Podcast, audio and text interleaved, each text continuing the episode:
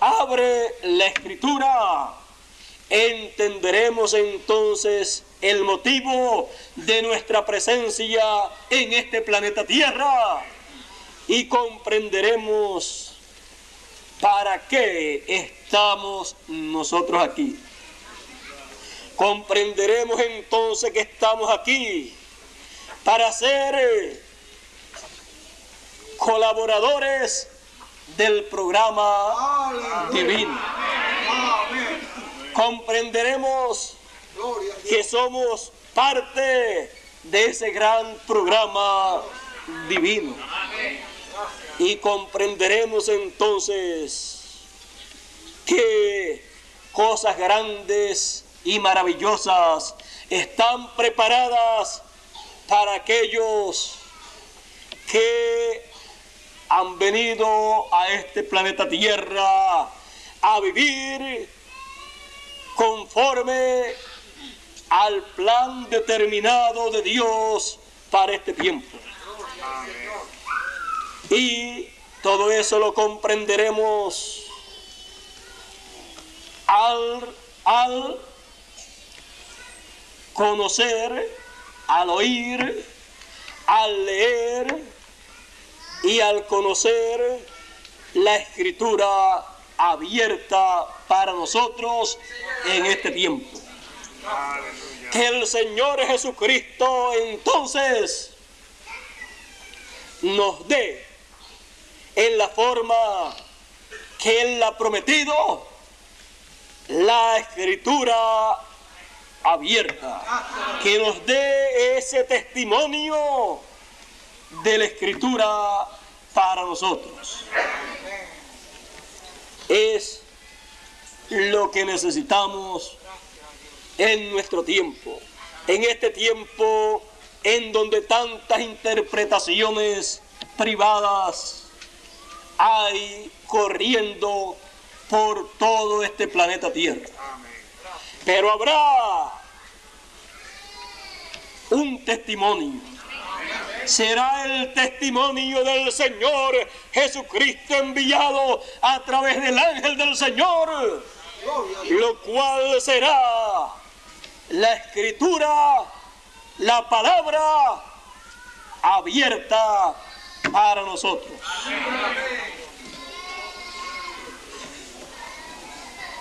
El Señor Jesucristo pudo abrir la escritura. Juan el Bautista también pudo abrir la escritura que le correspondía abrir a él. Cada mensajero es el hombre para su edad que puede abrir la escritura para su tiempo. Y el Señor Jesucristo abrirá la escritura para su pueblo en este tiempo final y nos las enviará abierta a todos nosotros a través de su ángel.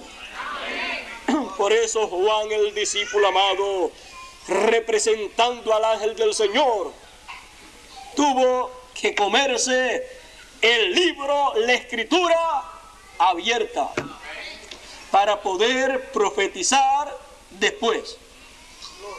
¿Qué iba a profetizar? Iba a profetizar lo que se comió.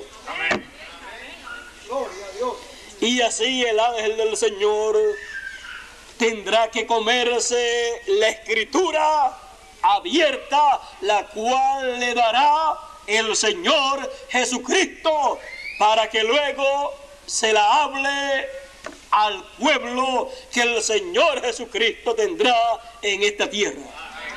Y ahí tendremos la escritura, la palabra de Dios abierta en nuestro tiempo para no errar,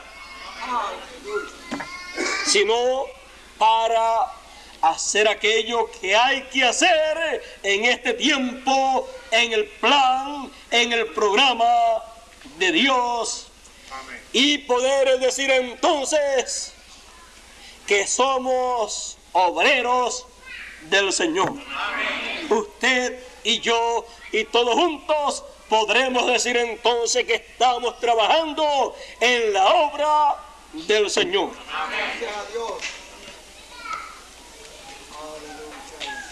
Jesús es el hombre que puede abrir la escritura. Así como cada mensajero en cada edad es el hombre que puede abrir la escritura. Y el Señor Jesucristo le abrirá la escritura a su ángel y se la dará abierta para que Él la abra a nosotros o la dé abierta a nosotros. Él la traerá abierta porque Él la tendrá dentro y tomará la escritura escrita, la escritura, la palabra escrita y colocará ese testimonio de Jesucristo que le he dado, lo colocará con la palabra escrita y será la misma cosa. Porque cuando Él hable de algo que el Señor Jesucristo le habrá dado, Él lo traerá a la palabra escrita.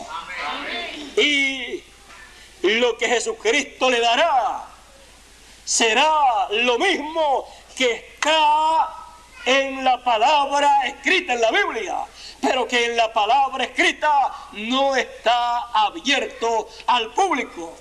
Pero será abierto al público lo que está escrito cuando Él lo traiga de parte del Señor Jesucristo y se lo presente al pueblo. Y entonces tendremos un libro abierto, una Biblia abierta, una escritura abierta como la tuvimos dos mil años atrás en los días de Juan el Bautista y en los días del Señor Jesucristo. Y con eso, con esa escritura abierta, Él nos abrirá el entendimiento para comprender las cosas de Dios, el plan de Dios, el cual realmente necesitamos entender en este tiempo, para no errar, para así saber lo que Dios está haciendo y creer lo que Dios está haciendo en nuestro día. Porque, ¿qué otra cosa vamos a creer si no creemos lo que Dios ha prometido para nuestro tiempo cuando lo esté haciendo? En cada tiempo, Dios tiene para que sus hijos crean lo que Él está haciendo en ese tiempo. Y la obra de Dios es que creáis en el que Él ha enviado. Porque a través del, que, del cual Él envía es que Dios hace la obra de ese tiempo. No tendremos otra cosa entonces para creer, sino lo que Dios estará haciendo en nuestro tiempo. Y me preguntarán algunos, ¿y qué de las cosas que hizo Dios en otro tiempo? No las vamos a creer. Ya eso lo creímos hace tiempo. Solamente nos faltará creer lo que Dios haga en nuestro tiempo y completaremos de creer toda la obra de Dios desde el principio hasta el final. ¿De qué nos valdría decir que creemos lo que Dios hizo en el pasado y no creer lo que Dios esté haciendo en nuestro tiempo? De nada nos valdría. Pero creemos todo lo que Dios hizo en el pasado. Y creeremos todo lo que Dios está haciendo en el presente cuando la escritura sea abierta para nosotros por el hombre que podrá abrir la escritura. Estaremos esperando entonces por ese hombre que podrá abrirnos la escritura para creer en la obra de Dios del tiempo presente, porque ya la del tiempo pasado la hemos creído. Y preguntamos, ¿qué otra cosa hay para creer? Pues lo único que hay para creer siempre es lo que Dios esté haciendo en el tiempo en que uno viva. Y eso será lo que Dios prometió en la escritura para ese tiempo. Y cuando Él nos abra esa escritura y nos muestre lo que Él estará haciendo, decimos de todo corazón, así como hemos creído lo que hizo en cada edad del pasado y en cada dispensación del pasado, a través de sus instrumentos, creeremos también lo que Dios esté haciendo en este tiempo presente cuando nos abra la escritura conforme a su promesa. Que Dios entonces envíe, que el Señor Jesucristo entonces envíe a nosotros el hombre que Él ha dicho que enviará con la escritura abierta para que nos hable, nos diga todo lo que el Señor le dará a él para nosotros. He aquí el hombre que puede abrir la escritura, el cual en todos los tiempos ha sido el mismo Señor a través de los diferentes instrumentos que ha tenido en cada tiempo. Y en nuestro tiempo, Él lo hará, aunque se vista de la vestimenta que tenga que vestirse. Así es que estará vestido el Señor para abrirnos la escritura. Porque si no viene vestido, si viniera vestido a la antigua, al estilo de, de cuatro mil o cinco mil años atrás, tendría que venir vestido al estilo de Noé. Si viniera vestido al estilo de Noé, quizás nadie lo recibiría en este tiempo, porque en este tiempo no se viste en esa forma, tendría que ir allá al África o a cualquier sitio de eso donde se puedan vestir quizás en la forma que se vestía en aquellos tiempos. Pero Dios es lo más moderno que hay. Es tan moderno que nunca se pone viejo. Siempre es moderno. Él siempre está actualizado. Así es que no es como muchas personas que quieren quedarse siempre a la antigua y no prosperar. Y si antes se, cocinaba con, con leña, quieren seguir cocinando con leña. Cuando hay tantas facilidades en nuestro tiempo para aliviar, para suavizar el trabajo de las, de las amas de casa. Y no es como los que quieren que siempre se siga lavando a mano para que se les dañen las manos a las amas de casa cuando hay adelantos en nuestro tiempo que pueden ser usados y cuando son usados saben una cosa, las amas de casa pueden hacer más cosas que, que las que hacían 20 o 30 o 40 años atrás. Siempre cuando las cosas son actualizadas, se puede hacer más en cantidad de lo que se podía hacer antes.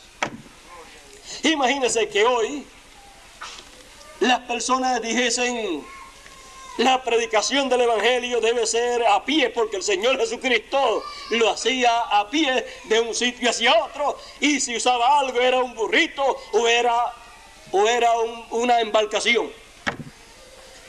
Imagínense uno tener que irse a pie habiendo buenos automóviles o uno tener que irse en un bote habiendo buenos aviones o buenos barcos en donde se puede avanzar más y se gasta mucho menos.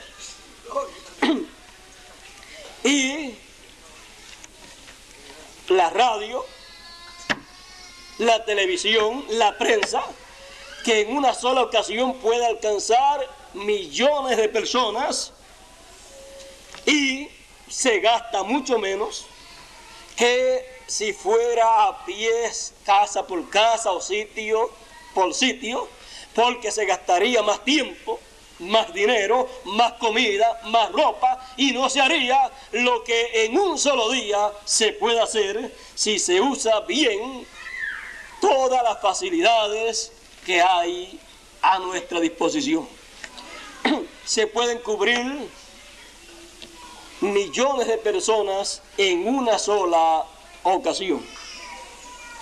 Así es que siempre tratamos entonces de ver, de entender el tiempo que nos corresponde en el programa de Dios, ver la obra que hay que hacer y todos los mecanismos que Dios tiene en este tiempo que se pueden utilizar.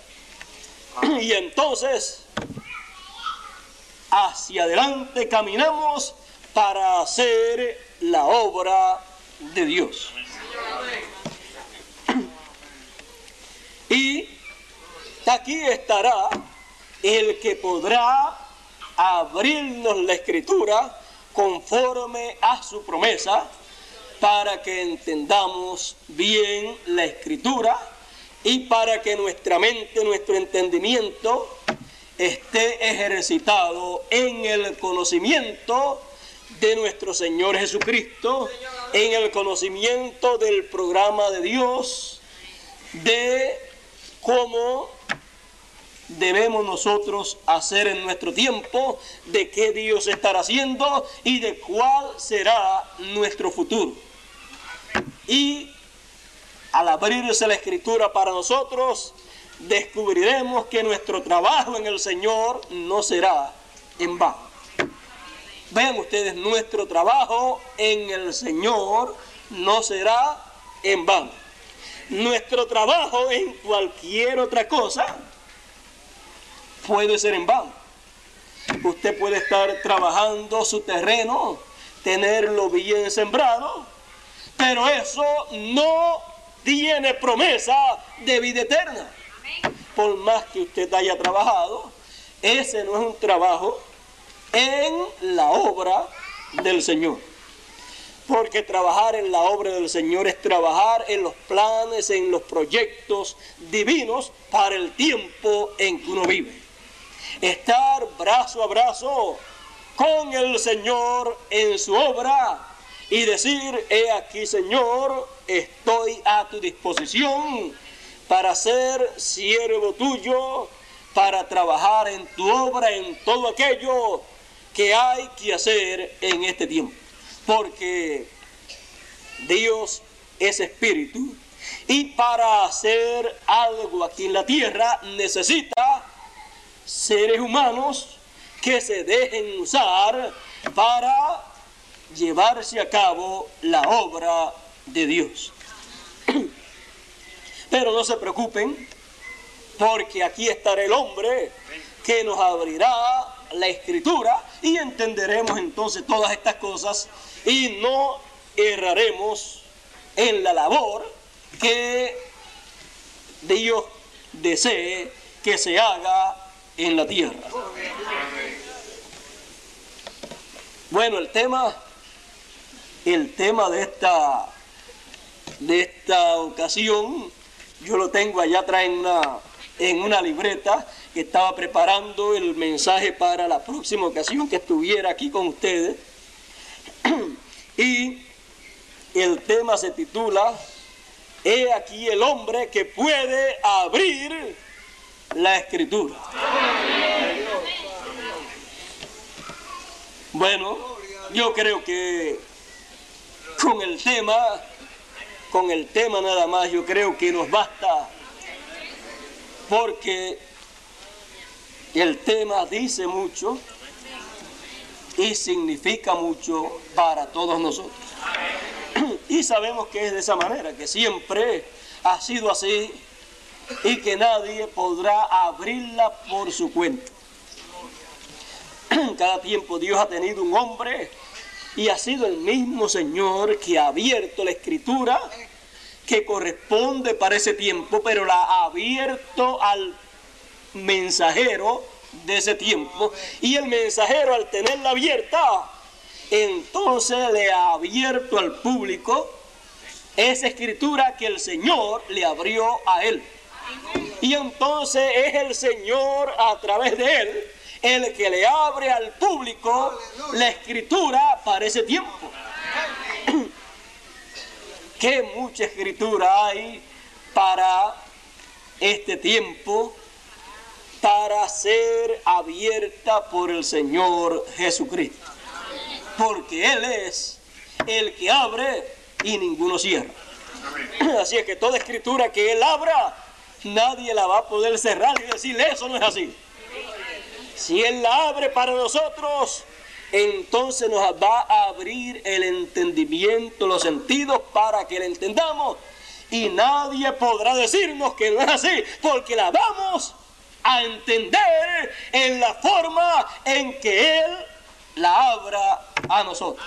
Y luego que está abierta, cuando están las cosas abiertas, pues ya uno ve las cosas tal y como son y nadie le puede decir a uno que no es de esa manera porque ya está abierta para nosotros y nuestro entendimiento abierto para comprender esas cosas.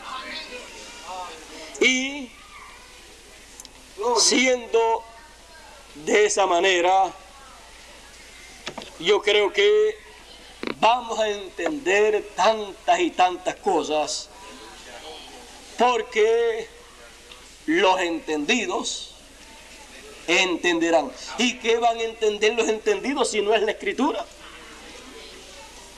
Dios no puede decir los entendidos entenderán, si no es para que entiendan el programa de Dios para ese tiempo en donde Dios va a abrir ese programa que él tenía oculto, que en otros tiempos no lo abrió a la gente.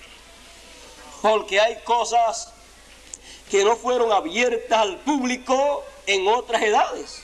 Por ejemplo, el séptimo sello no fue abierto al público en las edades del pasado, porque el séptimo sello es la segunda venida del Señor. La primera venida del Señor fue abierta al público cuando Jesús se presentó ante el público y les dijo, hoy se ha cumplido en vuestros oídos esta escritura. Y allí estaba abierto al público el misterio de la primera venida del Señor. Y el séptimo sello será abierto al público en el tiempo de la segunda venida del Señor por el mismo Señor. Y el Señor se lo dará a conocer a su ángel para que su ángel se deje usar para el Señor a través de él, dárselo a conocer al público y abrirle ese misterio al público en los días finales. Algunas personas, algunas personas esperan la venida del Señor Jesucristo de una forma, otros la esperan de otra manera. Unos esperan la venida del Señor Jesucristo con una vestimenta con una vestimenta europea. Otros esperan la venida del Señor Jesucristo con una vestimenta de allá del oriente, con una vestimenta eh, hebrea. Otros esperan la venida del Señor Jesucristo con una vestimenta de tal o cual lugar. Pero el Señor vendrá con la vestimenta correspondiente a el lugar en donde Él esté llevando a cabo su última obra.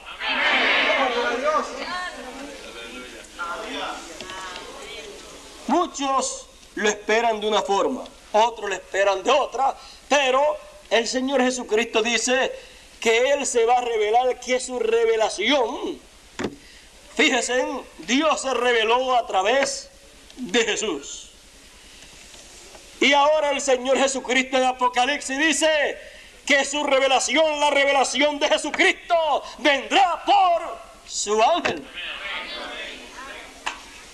Él se revelará a través de su ángel.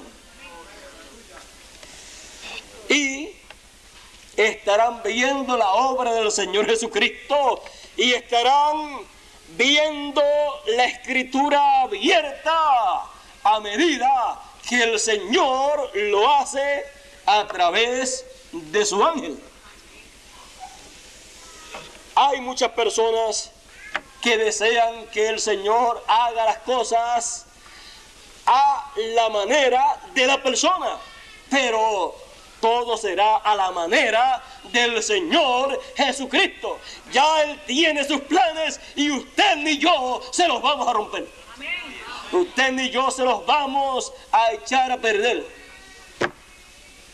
Será como Él tiene programado. Será de acuerdo a como Él muestra en el libro del Apocalipsis. Por eso fue que Juan se postró para adorar al ángel, porque vio que la revelación de Jesucristo era manifestada por el ángel. Muchos esperan la revelación de Jesucristo, pero no saben que esa revelación de Jesucristo, la manifestación de Jesucristo será por el ángel del Señor. Y por eso están errando, ignorando las escrituras. Pero las escrituras serán abiertas para que no estén errando más y entiendan el programa divino, el programa del Señor Jesucristo para todas las iglesias, para todas las naciones, para todos los reyes. Así será en este tiempo. No será de otra forma porque Él no lo ha programado de otra forma. Dios siempre programa las cosas de una sola forma. Y esa es la que tiene valor delante de Él y esa es la que es de beneficio para todos los seres humanos. ¿De qué le valió en el pasado, en el tiempo de Noé, tener muchas religiones, tener muchos ministros, y tener muchas interpretaciones en cuanto a las cosas de Dios. Si cuando vino la escritura abierta para aquellos días a través de Noé no la pudieron comprender, erraron ignorando la escritura que estaba abierta para ellos en esos días.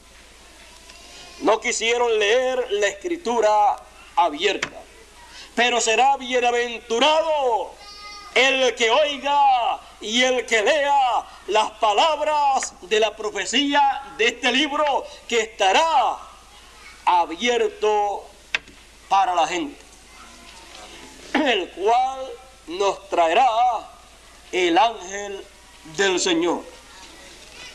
De cualquier, de cualquier otro mensaje o de cualquier otra interpretación que dé cualquier otra persona. No dice que son bienaventurados los que la lean o los que la oigan o los que la guarden, pero de lo que traerá el ángel del Señor abierto para la gente. Dice que serán bienaventurados aquellos que oigan aquellos que lean y aquellos que guarden las cosas escritas en ese libro. Así es que estaremos buscando el hombre que podrá abrirnos la escritura. Y esperamos que no pase como en el tiempo de Juan, que no lo vieron como el hombre que podía abrir la escritura de la introducción al Mesías. Y tampoco vieron la escritura abierta de la venida del Mesías.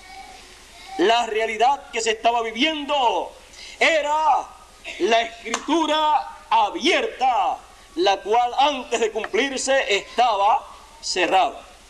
Pero cuando se cumplió, cuando se abrió para todos ellos, era el tiempo más grande y más glorioso para decir, yo creo la escritura abierta. Porque allí estaba el hombre que podía y que abrió la escritura correspondiente para aquel tiempo.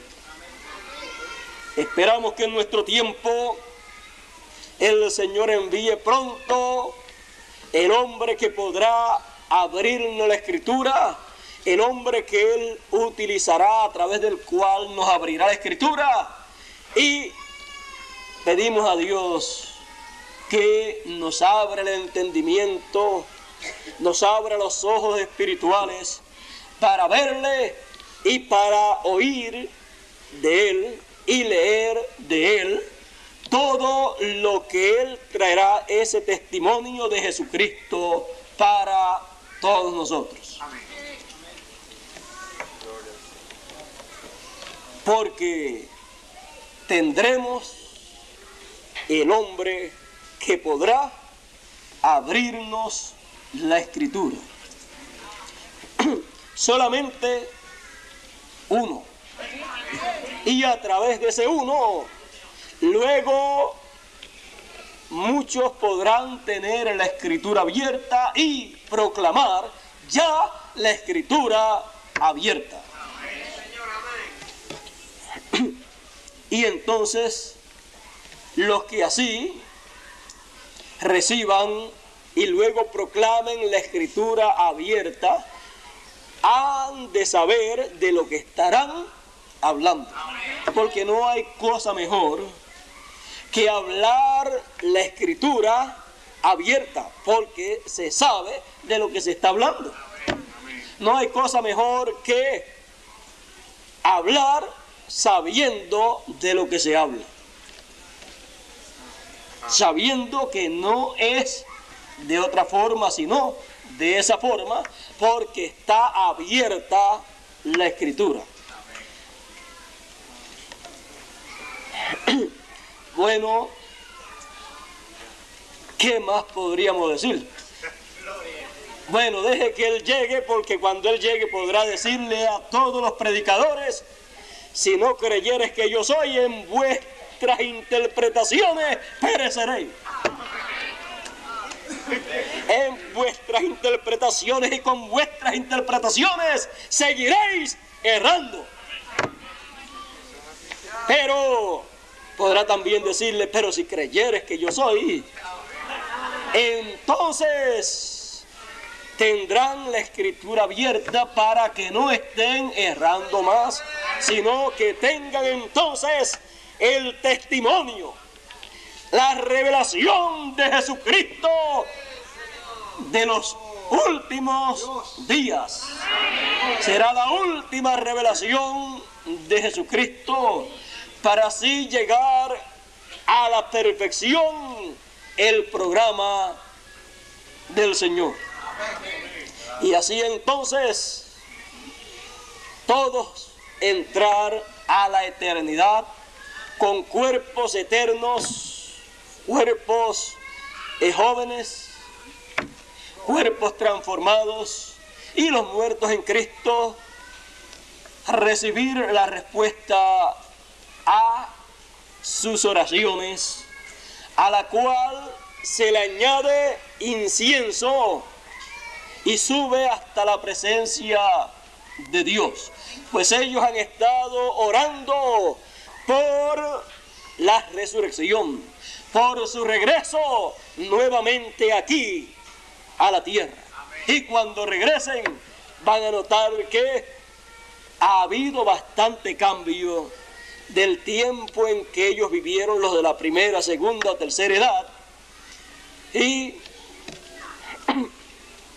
aquí podríamos decir algo. Y cuando aparezcan, porque tienen que aparecer en donde Dios esté haciendo su última labor.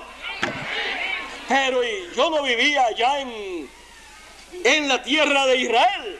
El otro podrá decir, pero yo no vivía en Alemania en los tiempos de, de Lutero. El otro podrá, decir, pero yo no vivía por, por Inglaterra en el tiempo de, de Wesley. Y así por el estilo, cada uno podrá decir, pero qué bueno que nos han llevado a un lugar que no conocíamos. Después ya para el milenio, se formarán entonces las naciones y se formará todo. Esperamos pues que allá Lutero con su grupo de alemanes no vaya a ser como Hitler. Porque él fue el que dio la idea allá de la idea que Hitler eh, materializó cuando eh, Lutero dijo que todos los hebreos, todos los judíos eran anticristo y debían de ser eh, quemados y sus haciendas quemadas y ellos matados. Y eso se hizo realidad a través de Hitler. Es que cualquier palabra que hable un mensajero por ser la palabra abierta para su edad, se tiene que realizar lo que él diga, sea bendición o sea maldición. Y algunas veces, al ignorar las escrituras, aún algunos mensajeros erraron por ignorar la escritura que tenían que conocer para no cometer ciertos errores. Pero podríamos decir, por cuanto en el tiempo en que ellos cometieron esos errores, toda la escritura no estaba abierta.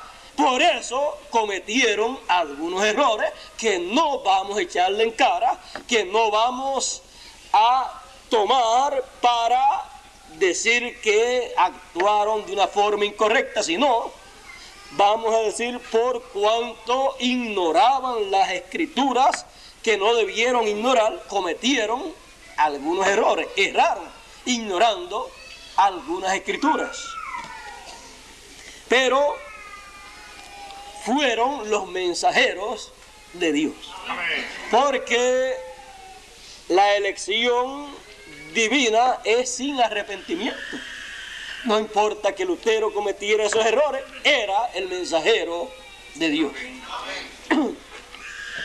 Así es que las cosas de Dios son en la forma que Él ha programado, no importa los problemas que hayan en ese tiempo y con la gente de ese tiempo. Pero todo eso va a ser aclarado, va a quedar bien claro para todos nosotros cuando aparezca el hombre que nos abrirá la escritura nos hablará del séptimo sello de la segunda venida del Señor, todos los detalles, nos hablará también de los siete truenos de Apocalipsis que a Juan le fue prohibido escribir, porque en el contenido, en la revelación, en el mensaje que emitieron los truenos está toda la revelación divina que abre la escritura. En palabras más claras, los truenos abren la escritura.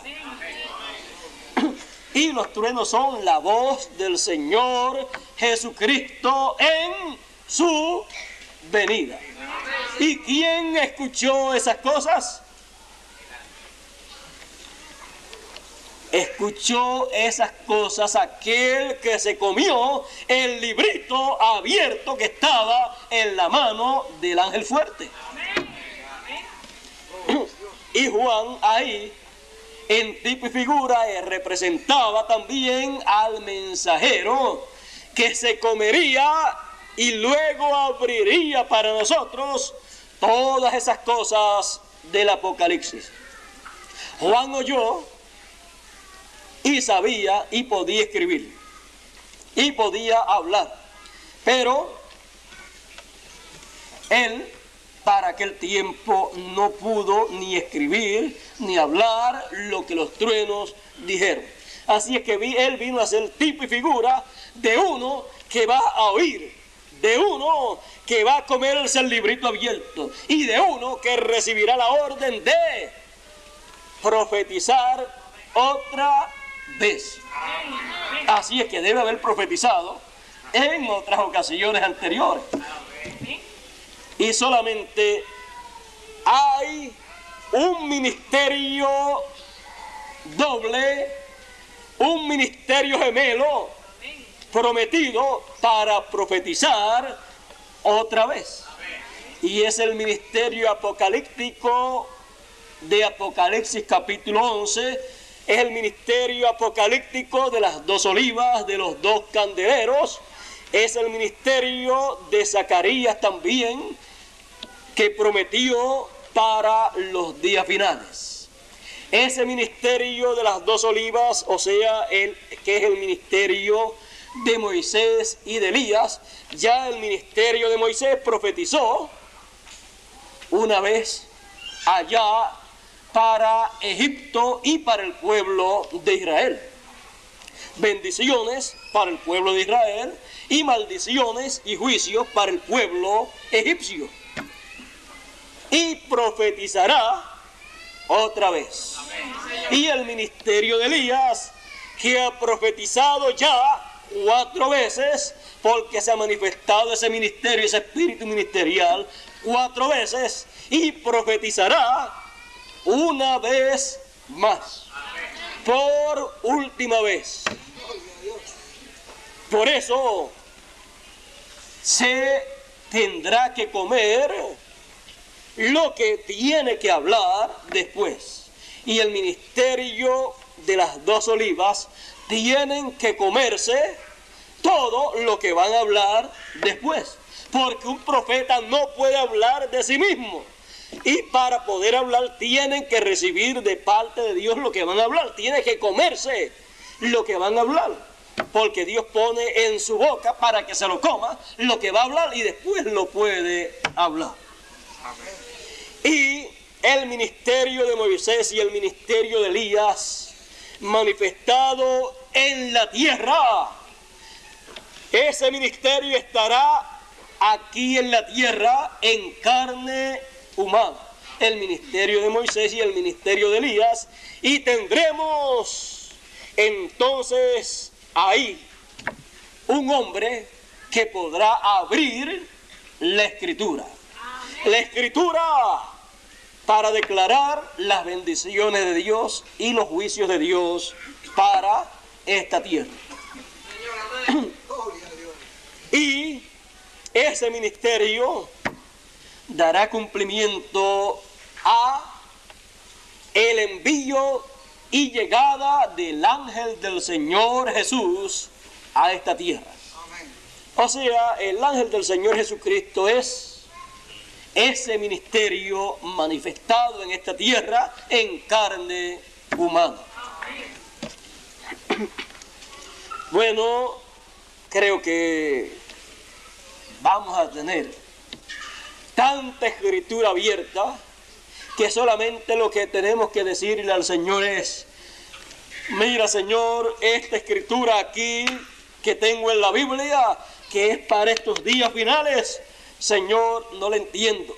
Está cerrada para mí. Mi mente está cerrada, mi entendimiento está cerrado a esta escritura. Señor, ábreme esta escritura. Y a través del mensaje que el Señor Jesucristo nos dará a través de su ángel, Él nos abrirá todas esas escrituras que corresponden a este tiempo. Y nuestra mente quedará abierta al conocimiento, al entendimiento de todas esas escrituras. Y se cumplirá la palabra dicha a Daniel. Los entendidos entenderán. Porque aquí estará el que podrá abrirnos la escritura. Estará un hombre, el hombre que podrá abrirnos la escritura. Y de eso después nosotros hablaremos, de todo lo que él abra para el pueblo de Dios. De eso será lo que estaremos hablando en todos los países. Eso será lo que estaremos grabando en cintas magnetofónicas, colocándola por la radio, a través de programas de radio, poniéndolo en película, poniéndolo en librito, en folleto, escrito, para que todos puedan oír, puedan leer y puedan ver con sus propios ojos la escritura abierta. Porque estará sobre la tierra el hombre que nos va a abrir la escritura. Bueno, para nosotros realmente es un privilegio grande vivir en el tiempo en donde el Señor Jesucristo, que es el que puede abrir la escritura, estará abriendo todas las escrituras correspondientes a este tiempo estará abriéndonos las escrituras relacionadas a su segunda venida. Estará abriéndonos las escrituras correspondientes a la resurrección.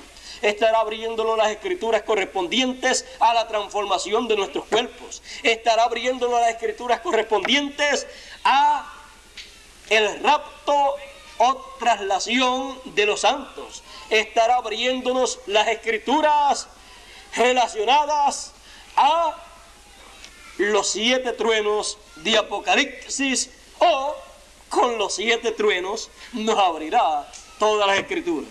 Porque los siete truenos serán los que abrirán toda la escritura correspondiente a nuestro tiempo. Y entenderemos lo que antes no entendíamos. Lo que en diez o 20 o 30 años nos daba trabajo para entender y no lo entendíamos, en un, en un solo mensaje, en un solo mensaje que escuchemos, que nos hable acerca de eso que queríamos entender, lo podremos entender en uno o dos minutos. Lo que por años deseábamos entender. En palabras más claras, en cinco minutos aprenderemos más que todo lo que habíamos aprendido o todo lo que nos habían enseñado en una forma intelectual acerca de la escritura. Porque la tendremos abierta conforme a la promesa del Señor. Que Él entonces abra la escritura y nos la envíe por el hombre que Él ha prometido que abrirá la escritura para nosotros. Y entonces la proclamaremos por todos los lugares para que todos vean la escritura abierta. En una ocasión, un hombre iba leyendo la escritura, pero para él estaba cerrada. Y uno que la tenía abierta le dice, ¿entiendes lo que lees? Y el otro le dice, ¿y cómo voy a entender si no hay quien me explique? Y cuando el que la tenía abierta, que la conocía, pues la había recibido de quién? Del hombre que podía abrir la escritura. Y ya entonces ese que predicaba, ya la había recibido de aquel que abría la escritura. Y entonces le dice, pues eso que tú estás leyendo, que no puedes entender y que preguntas si el profeta Isaías está hablando de sí mismo o está hablando de otro. El profeta Isaías está hablando de un hombre que se llama Jesús de Nazaret, que vivió aquí en la tierra de Israel y fue crucificado y resucitó al tercer día. Cuando le está explicando eso, le está explicando la escritura, pero abierta. Porque le está explicando que el cumplimiento de esa escritura. ¿A cuántos les gusta hablar de la escritura? A todos. Pero, ¿a cuántos les gusta hablar de la escritura abierta? Pues a todos, porque un libro cerrado, una escritura cerrada, es buena, es la palabra de Dios, pero todavía no está en la etapa que puede realizar las cosas que deseamos nosotros que sean realizadas. Y nosotros queremos siempre oír. Y los predicadores pues predicar la escritura, porque para eso han sido escogidos los predicadores para predicar la escritura. Y el pueblo ha sido escogido para oír la escritura y para trabajar para que la escritura recorra toda la tierra y llegue a los oídos y llegue al corazón de la gente porque necesitan la escritura, la palabra de Dios porque hay hambre sobre toda la tierra de oír la palabra de Dios, de oír la escritura. Pero en cada tiempo han sido escogidos los predicadores para predicar la escritura abierta. Y la gente han sido llamadas para escuchar la escritura abierta. Y han sido la gente también escogidas para trabajar y hacer que la escritura llegue a la gente, pero la escritura abierta. Se puede combinar. Y se puede llevar la escritura cerrada juntamente con la escritura abierta. Porque el complemento de la escritura cerrada es la escritura abierta. Porque ¿para qué Dios va a dar una palabra de algo que va a hacer si no lo va a cumplir? El cumplimiento es la escritura, pero abierta, cumplida. Ya está abierto entonces al público lo que antes fue una promesa. Es entonces promesa cumplida. Y la escritura abierta es realmente lo más importante que Dios tiene para su pueblo. Y es el mensaje más grande y más importante para cada tiempo. La escritura, la palabra abierta al público. y para eso nos reunimos aquí todos los domingos, para oír la palabra. Pero la palabra abierta, la palabra correspondiente al tiempo presente.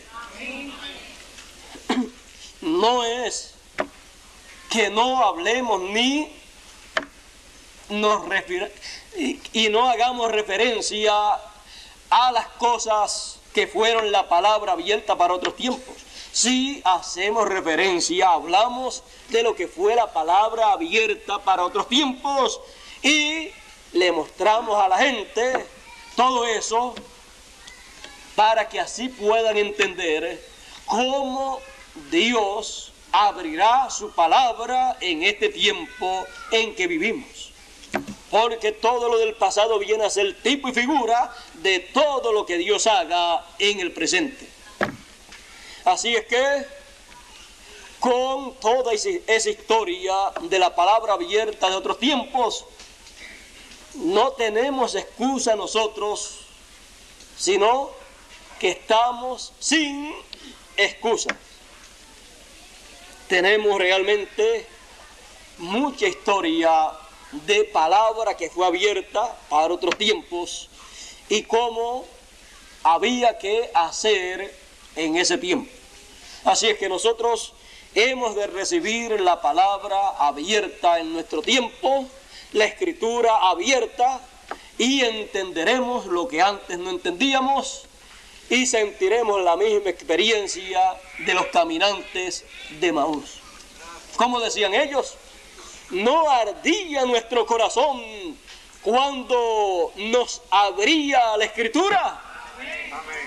Es que cuando se abre la escritura para un tiempo, el que oye, esa escritura que oye, es lo que la persona estaba esperando dentro de su corazón. Y eso que oye entra a su corazón y es como un fuego, porque Dios es fuego consumidor. Y Dios también es amor, lo llena también de amor. Bueno, no nos hemos salido del tema y eh, creo que tendremos, conforme a la promesa de Dios, lo que Él ha prometido para abrirnos la escritura, para abrirle la escritura a todas las iglesias. El que lo quiera recibir, el que lo quiera oír, tendrá la escritura abierta. El que no lo reciba, solamente tendrá la escritura escrita. O sea, la palabra escrita. Pero el significado y el cumplimiento de esa escritura solamente lo tendrán los que lo reciban. Por lo tanto, nosotros estaremos con nuestros brazos abiertos, con nuestro corazón bien dispuesto para recibir el testimonio de Jesucristo, que será la escritura abierta para nosotros, el cual Él enviará por su ángel. De ahí no nos podemos mover, porque esa es la única promesa que Él ha hecho, enviarnos ese testimonio por su ángel.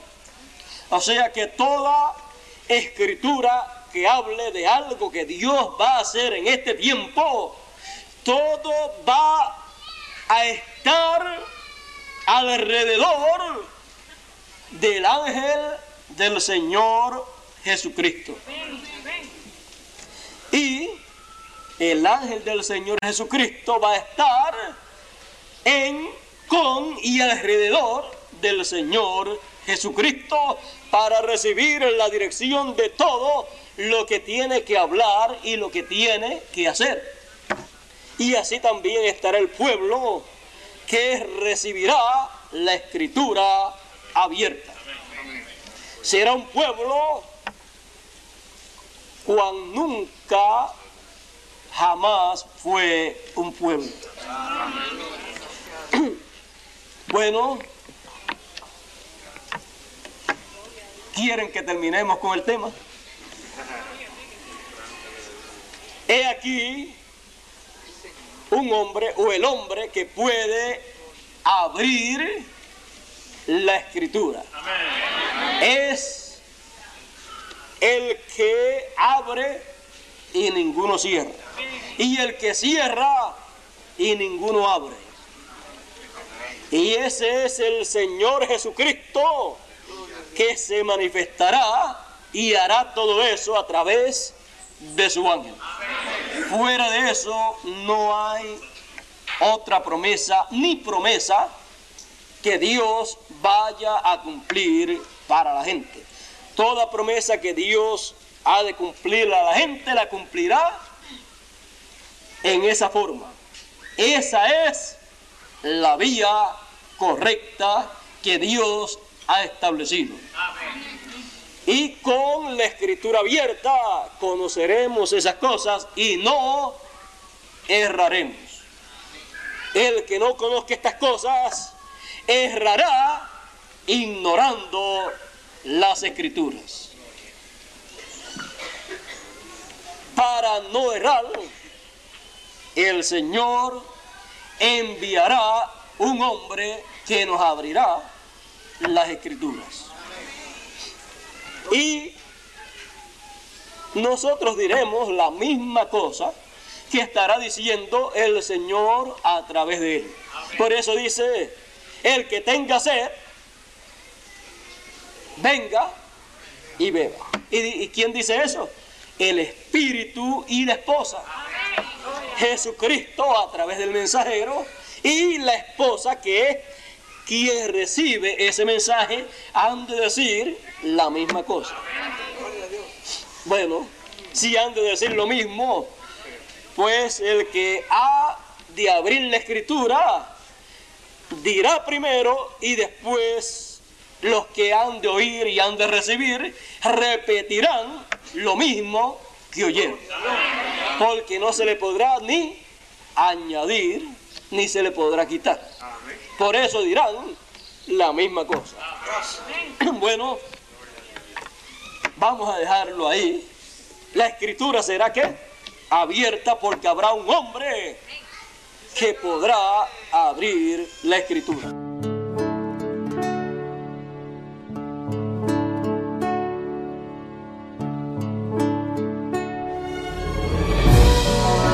Ahora podemos ver que los siete ojos de Dios enviados para recorrer toda la tierra son los siete mensajeros de las siete edades de la iglesia.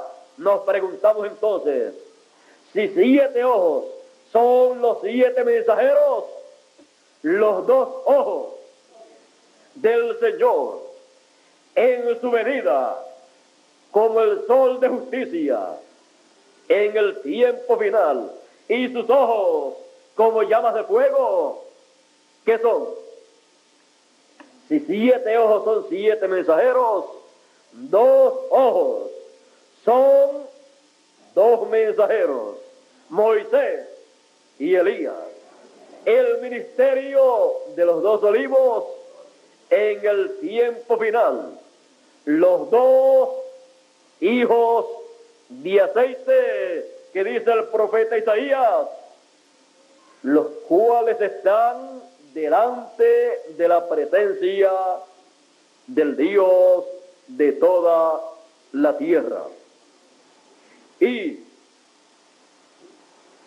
en la segunda venida del Hijo del Hombre está prometido que viene con sus ángeles. Sus ángeles son los ojos como llama de fuego del Señor en el tiempo final. Y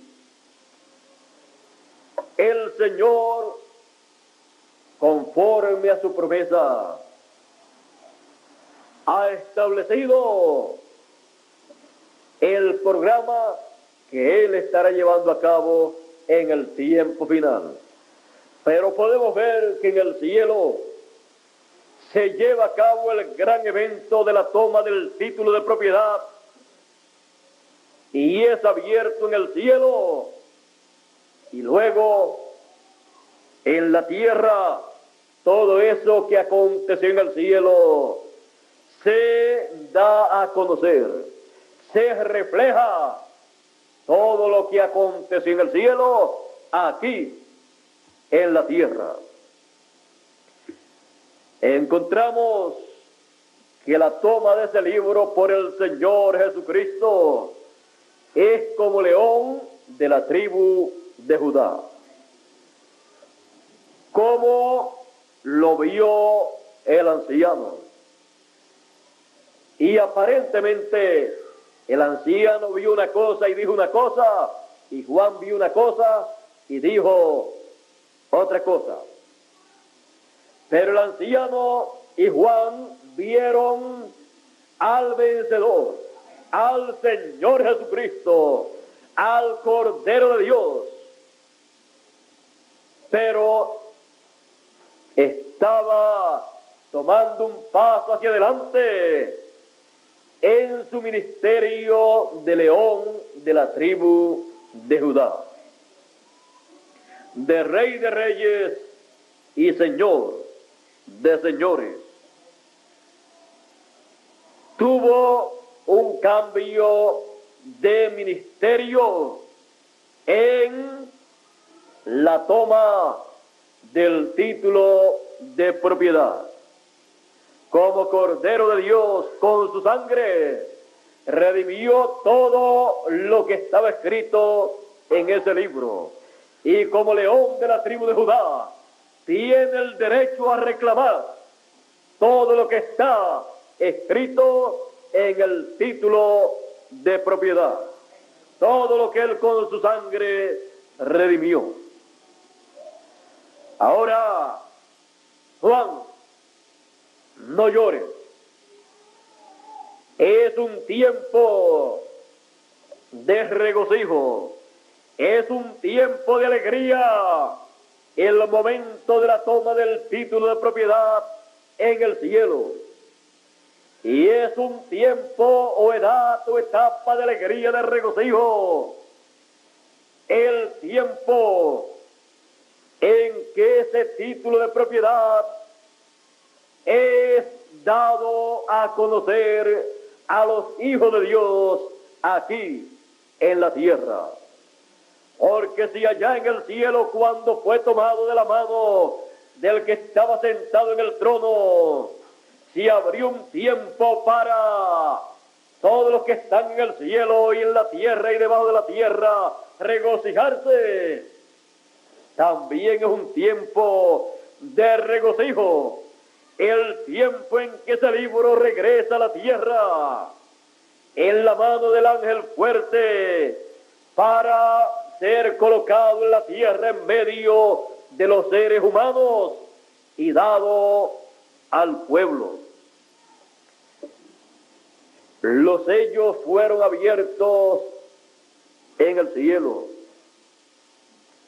y los truenos emiten sus voces en la tierra cuando su pie derecho y el izquierdo son colocados en este planeta Tierra.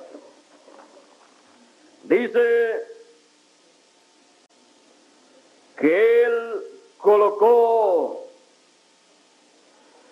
su pie en la tierra y también en el mar.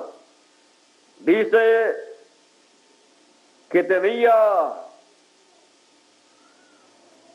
un pie en la tierra y otro en el mar. Ahora, estas cosas son muy importantes para los escogidos, porque de esto depende la resurrección de los muertos y la transformación de los vivos. Un pie en la tierra y otro en el mar. ¿Qué significa todo esto? Esto nos muestra que estos ministerios que Él tendrá en esta tierra estarán haciendo real, conforme al programa divino, el cumplimiento de la segunda venida del Señor. Ahora tenemos nosotros que comprender que su rostro como el sol cumple la promesa de Malaquías capítulo 4 y verso 2, que dice, a los que temen mi nombre nacerá el sol de justicia, y en sus alas traerá salud. Sus alas, sus ángeles, el ministerio de Moisés y Elías, el ministerio de los dos olivos. Y puso su pie derecho sobre el mar y el izquierdo sobre la tierra. Ahora esto nos muestra un ministerio sobre toda la gente. Un ministerio sobre todas las naciones y sobre todos los seres humanos.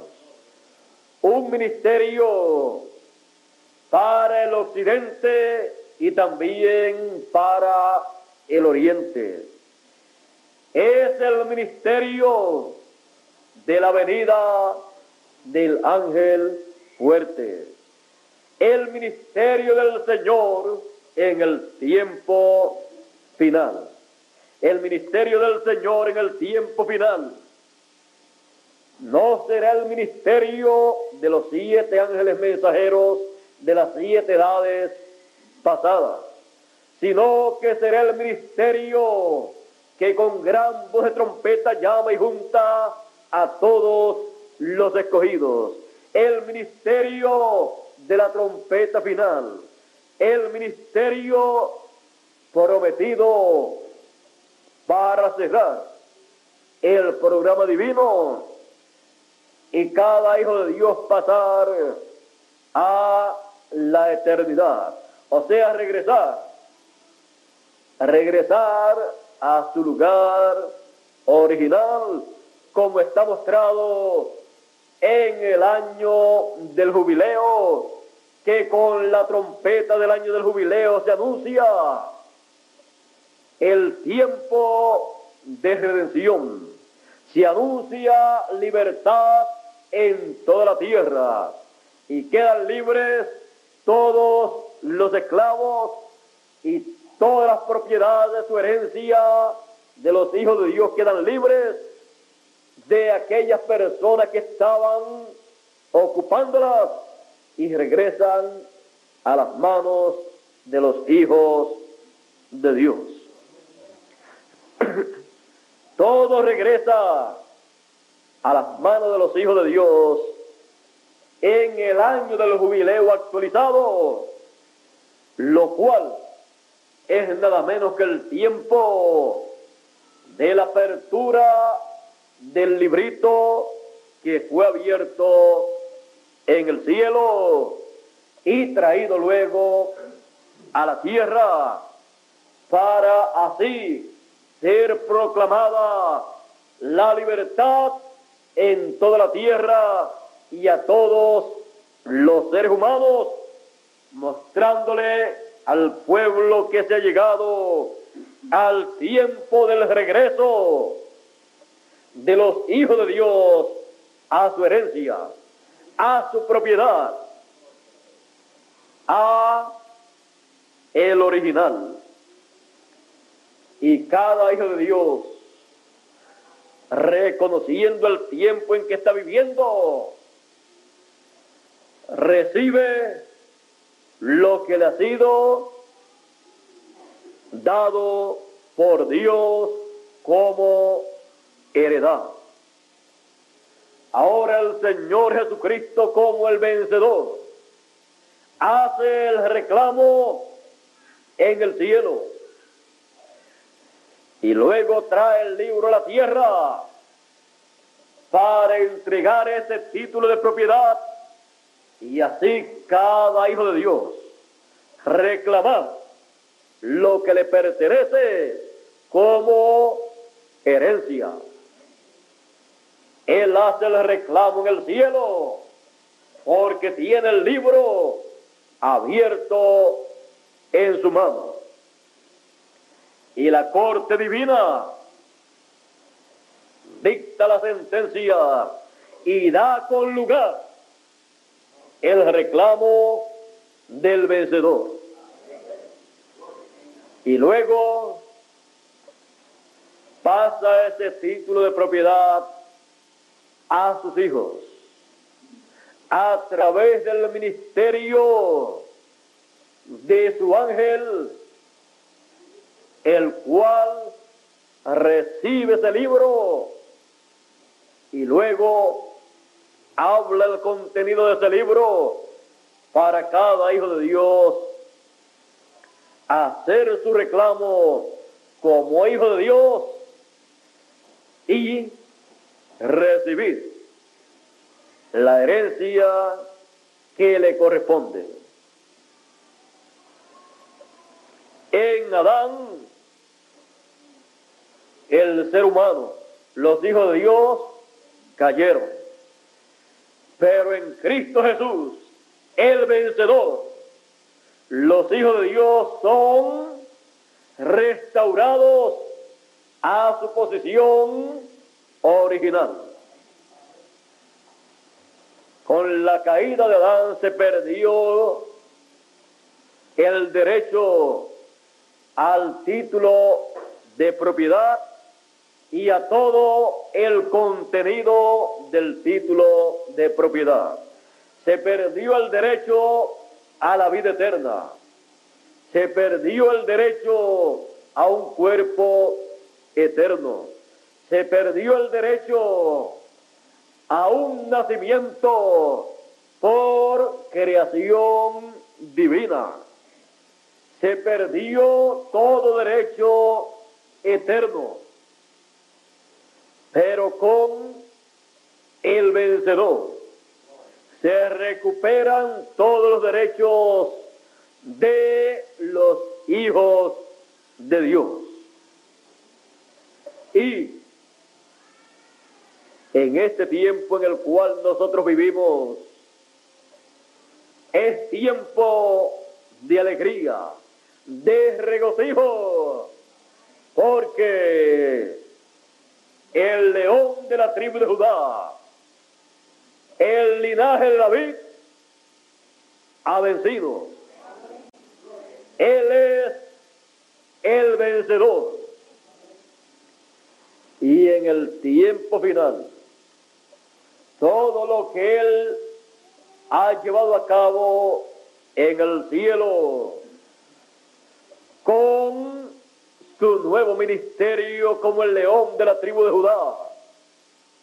Lo refleja, lo deja ver en esta tierra.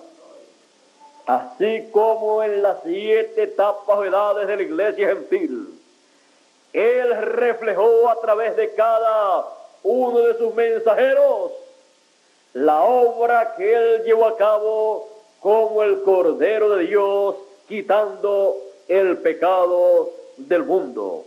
Y la obra que Él estuvo llevando a cabo en el cielo como intercesor, la estuvo reflejando a través de cada uno de los mensajeros. La obra del Cordero de Dios, la obra del intercesor.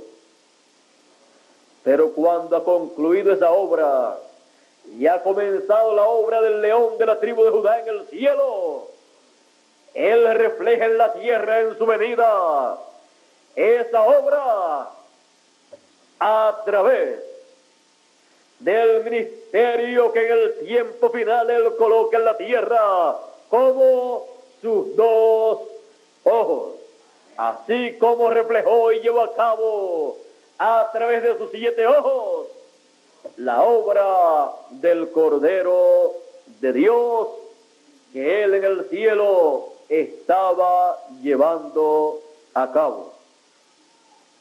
Ahora estamos en el tiempo no de los siete ojos del Cordero, sino de los dos ojos del ángel fuerte, como llama de fuego. Los dos ojos del Señor en su venida. Para así ver todo el programa divino y dejar ver todo el programa divino a todos los hijos de Dios. En cada edad, los escogidos de cada edad vieron el programa divino a través del ojo divino que Dios tenía en cada edad. Y en la edad de la piedra angular, la edad de los ojos, de los dos ojos del Señor, los escogidos verán todo el programa divino del Señor, del vencedor, del león de la tribu de Judá, a través de los dos ojos del Señor en su segunda venida. Porque no habrá otra forma para ver el programa divino sino a través de los ojos del Señor Jesucristo. Porque Él es el que sabe, el que conoce su programa y son los ojos del Señor en su venida los que dejan ver el programa divino para nuestro tiempo. Por eso esos dos ojos le dejarán ver al pueblo de Israel el programa divino de la segunda venida del Señor como el león de la tribu de Judá. Y sellarán en sus frentes a 144 mil hebreos. Ese es el ministerio del Señor en su venida. Como fue el ministerio de los siete ojos, el ministerio de los siete mensajeros en las siete edades de la iglesia gentil. Ahora estamos viviendo en el tiempo de el vencedor, del león de la tribu de Judá. Estamos viviendo en el tiempo en que usted y yo somos despertados a la realidad de un tiempo de alegría, de regocijo en el cielo y en la tierra porque es el tiempo de la venida del Señor, del león, de la tribu de Judá, como rey de reyes y señor de señores, con el título de propiedad.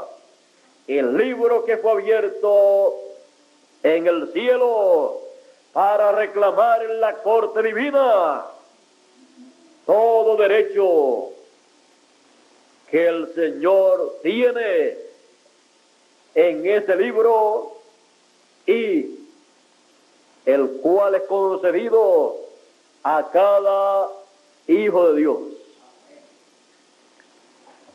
Quizás algunas personas pensaban que ese libro al ser tomado en el cielo por el Cordero, que es el mismo león de la tribu de Judá, que es el vencedor, el Señor Jesucristo, Él se iba a quedar con ese libro.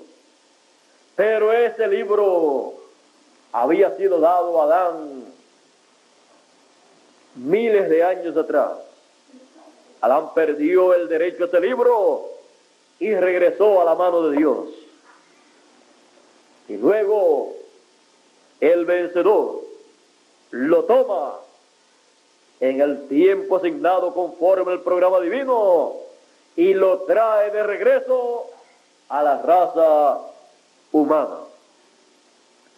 Para así cada hijo de Dios regresar a la eternidad, regresar a vida eterna, con un cuerpo eterno y tener felicidad eterna.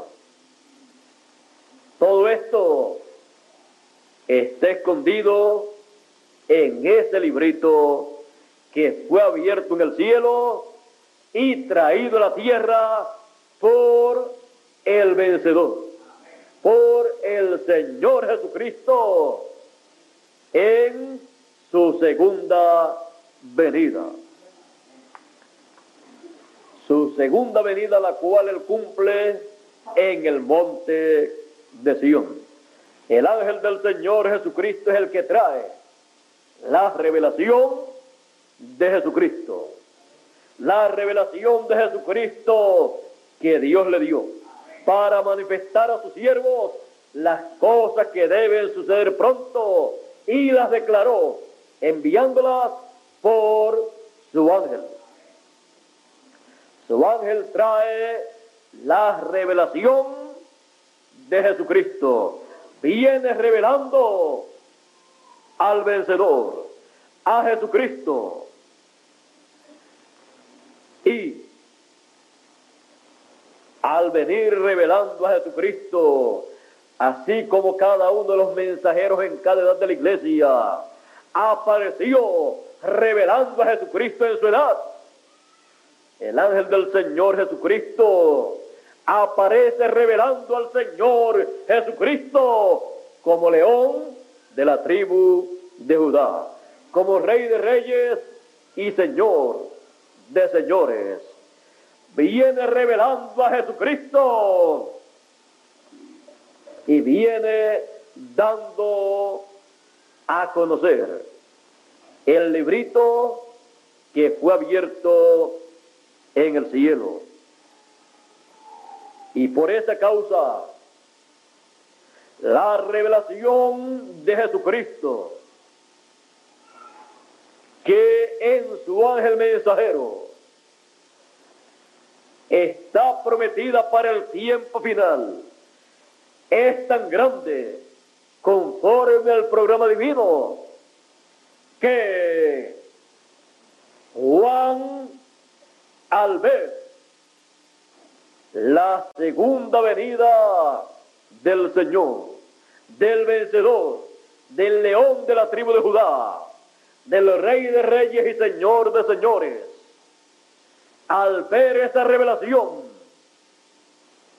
a través de su ángel, porque la revelación de Jesucristo viene por medio de su ángel.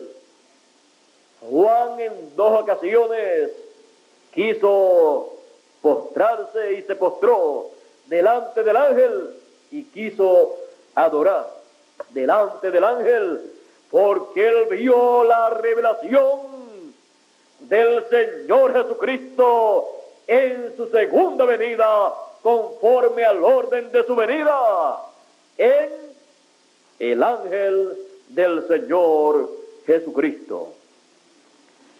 Él vio todas estas cosas.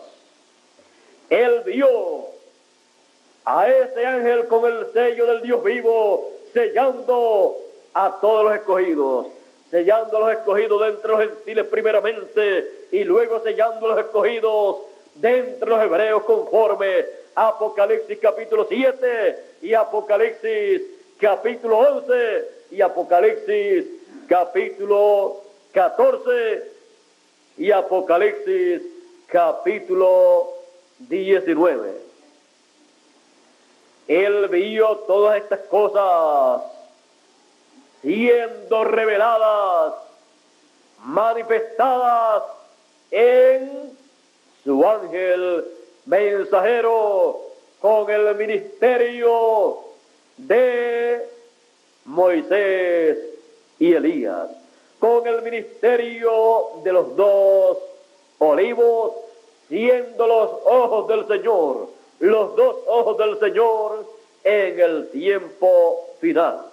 Porque un ministerio profético es un ministerio de un ojo, pero un doble ministerio es el ministerio de los dos ojos del Señor en su segunda venida. Y Juan viendo todas estas cosas, viendo la revelación de Jesucristo a través de su ángel mensajero, actuó en esa forma. Pero le fue dicho, mira que no lo hagas. Yo soy siervo contigo y con tus hermanos y con los demás profetas. Era nada menos que un profeta, el ángel del Señor Jesucristo, que le reveló a Juan el libro de Apocalipsis.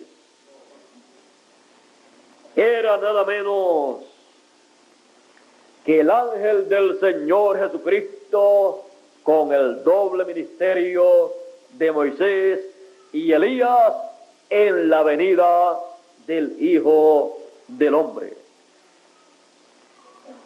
Era nada menos que el ministerio del vencedor, del león de la tribu de Judá, el ministerio del Señor Jesucristo con sus ángeles, en su ángel mensajero.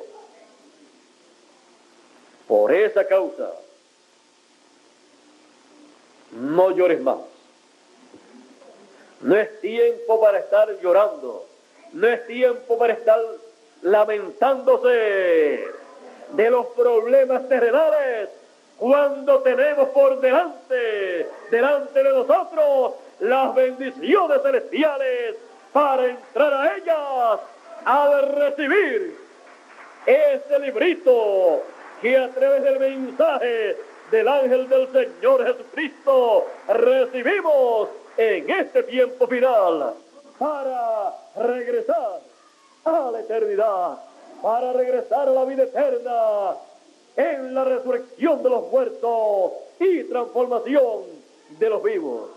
Todo esto en la revelación del Señor Jesucristo a través de su ángel mensajero. Y todo esto es la revelación la manifestación del vencedor, el león de la tribu de Judá, el Señor Jesucristo, en este tiempo final, en su segunda venida, con sus ángeles.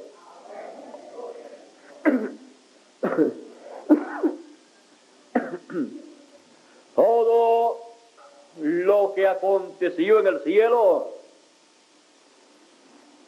es manifestado en la tierra y es dado a los hijos de Dios aquí en la tierra. Y lo que fue visto en el cielo es reflejado y visto por los escogidos en esta tierra en la revelación o manifestación del Señor Jesucristo, que Él nos envía a través de su ángel mensajero. Es la revelación o manifestación del vencedor. Y así como yo he sido y me he sentado con mi Padre en su trono, al que venciere, yo le daré también que se siente conmigo. ¿Dónde? En mi trono. Y así como el que estaba sentado en el trono en el cielo tenía en su mano el librito pero sellado, cerrado, el que se sienta con el Señor en su trono, por cuanto el librito, el vencedor lo tomó y lo abrió al sentarse con él en su trono, recibe también ese librito abierto y es dueño poseedor de ese librito que fue abierto en el cielo. Es poseedor del título de propiedad, el cual se hace carne en usted y en mí Por esa causa, ese título de propiedad de ese librito veía en la tierra para ser comido, para ser el alimento espiritual para usted y para mí. Come el librito que fue abierto en el cielo. Come el librito que el vencedor, el león de la tribu de Judá, tomó y abrió en el cielo. En el cielo nadie se lo comió. Pero en la tierra, el vencedor lo trajo para que fuera el alimento espiritual para el ángel mensajero y los escogidos del tiempo final. Ese es el mal escondido. El librito que había sido escondido de la raza humana en el cielo. Y en este tiempo en el cual nosotros vivimos, ese librito abierto se encuentra en el trono del Señor. Para cada uno de nosotros, al estar en su trono, tener el privilegio y el derecho de comer de ese libro. Comer todo el libro. A medida que el ángel del Señor Jesucristo, en la revelación o manifestación del Señor Jesucristo a través de él, nos da esa palabra, porque nos está dando el librito que él se comió. Está dándonos ese mensaje para regresar a la eternidad, a la casa de nuestro Padre Celestial. Con ese mensaje, ese título de propiedad, usted y yo tenemos el derecho a regresar a la vida eterna en un cuerpo eterno para vivir por toda la eternidad. Porque el vencedor tomó el libro, lo abrió y luego lo trajo a la tierra para que nosotros también pudiéramos regresar a la vida eterna. No hay otra forma para regresar a la eternidad con cuerpos eternos. Y como no hay otra forma, Dios no nos da un sustituto. Nos da aquello que usted y yo necesitamos para nuestro regreso a la casa de nuestro Padre Celestial. Nos da el título de propiedad. La Corte Celestial dictó su sentencia. Y usted y yo tenemos el derecho conforme a la sentencia celestial de acuerdo a lo que está escrito en ese librito abierto en el cielo. Tenemos el derecho a la vida eterna. Tenemos el derecho a un cuerpo eterno. Tenemos el derecho a la felicidad eterna. Tenemos derecho a la salud eterna. Tenemos el derecho al reino eterno. Y Él nos ha hecho reyes y sacerdotes. Y reinaremos sobre la tierra por mil años para comenzar. Y luego continuaremos reinando en la tierra y también en el universo. Porque recibimos el título de propiedad. Porque el Señor Jesucristo, el vencedor, nos trae de regreso el título de propiedad para así usted y yo tener el derecho de recibir la herencia que nos corresponde, pues somos herederos de Dios y coherederos con Cristo Jesús, Señor nuestro. Somos herederos con el vencedor. Así es que somos más que vencedores. Somos vencedores juntamente con el Señor Jesucristo. Y lo que identifica a cada vencedor en el tiempo final es lo que identificó al vencedor en el cielo, que tuvo el derecho de tomar el libro que estaba sellado.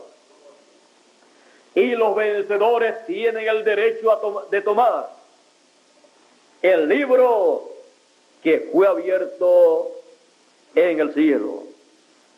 Porque fue abierto para él hacer el reclamo y entregar a nosotros nuestra herencia al entregarle a sus hijos ese título de propiedad. Así es que no llores, regocíjate, porque eres un vencedor juntamente con el vencedor, el león de la tribu de Judá. Él es rey de reyes y señor de señores. Y usted también, reyes y sacerdotes, juntamente con el vencedor. El vencedor.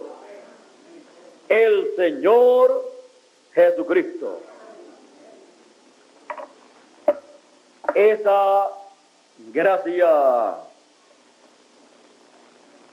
cae sobre el Señor Jesucristo. Yo solamente lo que hago es darle a conocer a ustedes lo que Él me da a conocer a mí. Lo comparto con ustedes para que en ustedes se haga carne ese libro que fue abierto en el cielo. Y así todos podamos regresar a la eternidad.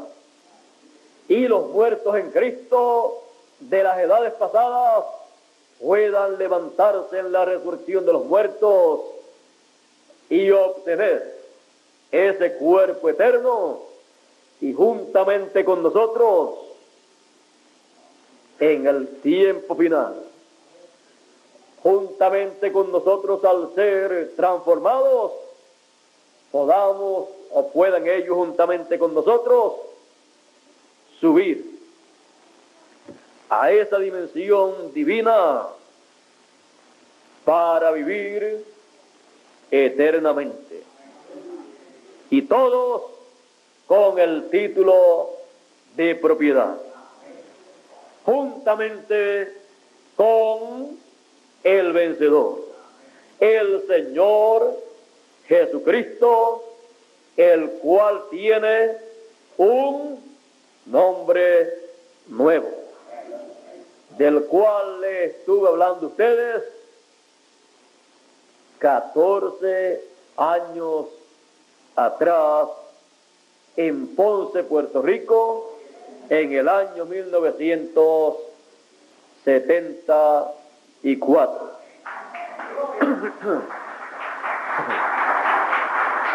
Todas estas cosas estaban escondidas en ese librito que fue abierto en el cielo y que es dado a conocer por el mensaje de gran voz de trompeta, tipificado también en los siete truenos de Apocalipsis. Cuando se está escuchando el mensaje de gran voz de trompeta, se están escuchando los siete truenos de Apocalipsis de la venida del ángel fuerte rugiendo como un león. En su ministerio del león de la tribu de Judá. Así es que este es el ministerio que reclama todo lo que está escrito en el título de propiedad. Es el ministerio que usted y yo necesitábamos en este tiempo final, porque es el ministerio del vencedor, del Señor Jesucristo en su segunda venida como el león de la tribu de Judá, con el título de propiedad. Recuerden que el ministerio del Señor Jesucristo como el león de la tribu de Judá. Es un ministerio con el título de propiedad. Es el ministerio del Señor Jesucristo más grande que Él haya manifestado porque es el ministerio para el regreso de los hijos de Dios a la eternidad. Es el ministerio con el título de propiedad abierto para todos los hijos de Dios. Es el ministerio que llama con gran voz de trompeta a todos los escogidos. Y el que es de Dios, la voz de Dios, el mensaje de Dios, oye en este tiempo final. No hay forma que un escogido de Dios no escuche el mensaje de Dios para este tiempo. Y cuando lo escucha, esa persona recibe el llamado de reclamo, es reclamado por el Señor, por el vencedor, y no puede hacer otra cosa sino responder a ese llamado y decir, este es el mensaje que yo estaba esperando en este tiempo final. Es el llamado del vencedor. Pasando lista.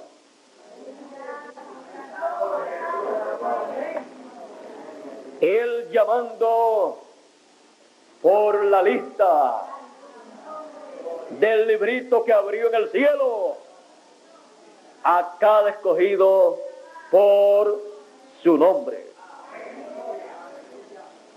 Cada escogido es la palabra, es un atributo divino manifestado en este tiempo. Usted no lo hizo, lo hizo Dios. Y estamos aquí para ver al vencedor con el librito abierto, haciendo el reclamo que hizo en el cielo, haciéndolo y reflejándolo aquí en la tierra, llamándonos en este tiempo final. No es un hombre, es el vencedor, el Señor Jesucristo, en el tiempo final llamando a todos los escogidos en su venida. Y todo esto revelado o revelándolo a través de su ángel mensajero. Algo más grande de lo que usted y yo nos podíamos imaginar. Y es tan y tan grande que aunque entendemos estas cosas, todavía no hemos entendido ni la mitad de lo que todo esto significa para usted y para mí. Todavía nos falta entender más de la mitad de lo que esto significa para nosotros. Pero si hemos entendido ya lo que hemos entendido, el resto lo entenderemos también. Cada día que pasa, entendemos, vemos más claramente todo ese programa divino que el vencedor, el Señor Jesucristo, está manifestando, desarrollando, llevando a cabo en este tiempo final. Y todo este programa será para los escogidos, para la fatua. También el mundo verá una manifestación. Los perdidos, pero no habrá oportunidad. Y también los 144 mil hebreos, los cuales están en ese programa divino y el vencedor, el Señor Jesucristo, continuará llevando a cabo su programa para este tiempo final. Y cada hijo de Dios estará recibiendo esa palabra, ese título de propiedad hasta que se lo haya comido todo y lo haya digerido. Comerlo y luego digerirlo, recibirlo y entenderlo y luego recibir el beneficio de lo que ha recibido y ha entendido en el tiempo final. A nadie se estará obligando en el tiempo final a recibir nada. Conforme al programa divino, ya Él lo tiene todo programado. Y no es del que quiere, no es del que quiera ni del que corra, sino de Dios que tiene misericordia de sus hijos, de sus escogidos, que Él tiene en este tiempo final. La trompeta del año del jubileo, la gran voz de trompeta, trompeta final, proclama el tiempo o día o edad de redención edad de la piedra angular, edad del regreso de los hijos de Dios a la eternidad. Es una edad eterna con un mensaje eterno, con el mensaje del librito que fue abierto en el cielo. El mensaje que ninguna de las edades pasadas tuvo en su medio. Este librito abierto no lo tuvo ninguna de las edades pasadas. Este librito abierto en la edad de la piedra angular le da a los escogidos el derecho a la eternidad. Le da el derecho a un cuerpo eterno.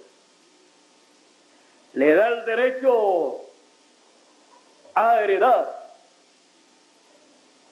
a Dios y ser heredero, heredero con Cristo Jesús, Señor nuestro, el cual es nada menos que el vencedor.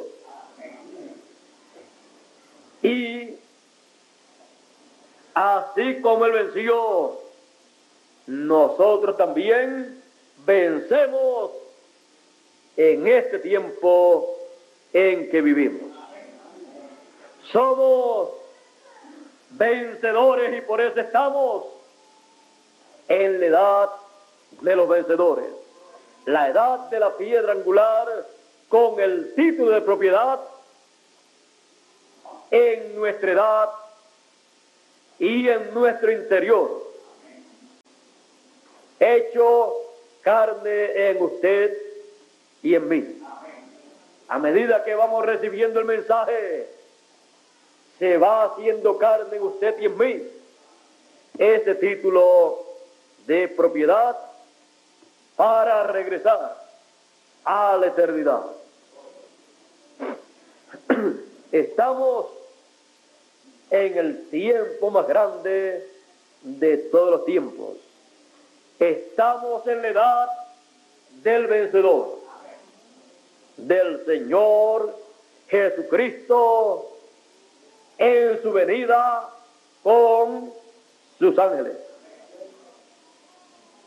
Y por esa causa, usted y yo somos vencedores también con el Señor Jesucristo, el vencedor, el león de la tribu de Judá. No llores más. He aquí el león de la tribu de Judá, la raíz de David, la descendencia de David, el linaje de David, el cual ha vencido. Él es el vencedor. Y nosotros, juntamente con Él, somos vencedores en la edad de los vencedores. El vencedor en la edad del vencedor. Y los vencedores en la edad del vencedor. Estamos del lado positivo, del lado de la palabra, del lado del vencedor, del león de la tribu de Judá. Y por esa causa, los escogidos de heredad del vencedor vencerán todas las cosas que tienen que ser vencidas para nuestro regreso a la eternidad.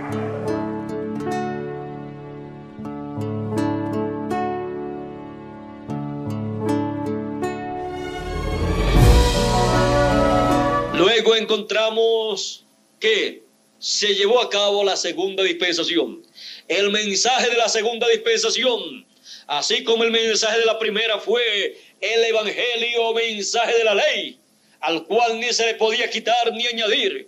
Era un mensaje para todo el tiempo de esa dispensación. Nadie lo podía arreglar. Estaba perfecto para esa dispensación. Ahora en la segunda dispensación, Jesús como mensajero tiene el mensaje de la gracia, el evangelio de la gracia, el cual gobernó la segunda dispensación al cual ni se le podía quitar ni se le podía añadir. Y si un ángel del cielo descendía predicando otro evangelio del que Pablo estaba predicando, porque Pablo estaba predicando el Evangelio de la gracia como le había sido dado y no el Evangelio de la ley, ni tampoco el Evangelio del reino de Dios que corresponde a la tercera dispensación. Pablo decía, si alguno viene predicando otro Evangelio del cual, eh, diferente al cual yo he predicado, sea anatema, maldito. Pablo estableció el Evangelio de la, de la gracia a los gentiles conforme a como Dios, como el Señor Jesucristo le reveló a San Pablo, conforme a como el Señor Jesucristo le reveló, Pablo estableció. Y él decía, si alguno pone o pone otro fundamento, su obra será quemada. Así es que mire bien cómo sobreedifica. Cada uno de los mensajeros de cada edad tenía que ver cómo sobreedificaba en esa segunda dispensación porque estaban formando el cuerpo místico del Señor en forma de monte o de pirámide. Hubo personas que comenzaron a predicar otra cosa diferente a la que Pablo predicaba. Trataron de meter la ley el mensaje de la dispensación pasada en la segunda dispensación, guardando días y comidas y circuncisiones y estas cosas. Y luna nueva y día de sábado y de reposo y que no coman carne de cerdo y que no coman carne de esto, cuando ya eso había pasado. Pablo dijo, si alguno predica otro evangelio, sea anatema. Los puso bajo maldición. Bajo maldición divina. Ahora, vean ustedes que es una cosa muy seria para los predicadores. Todo predicador debe saber lo que predica si predica algo. En el tiempo de Moisés, el que apareciera predicando diferente, lo mataban.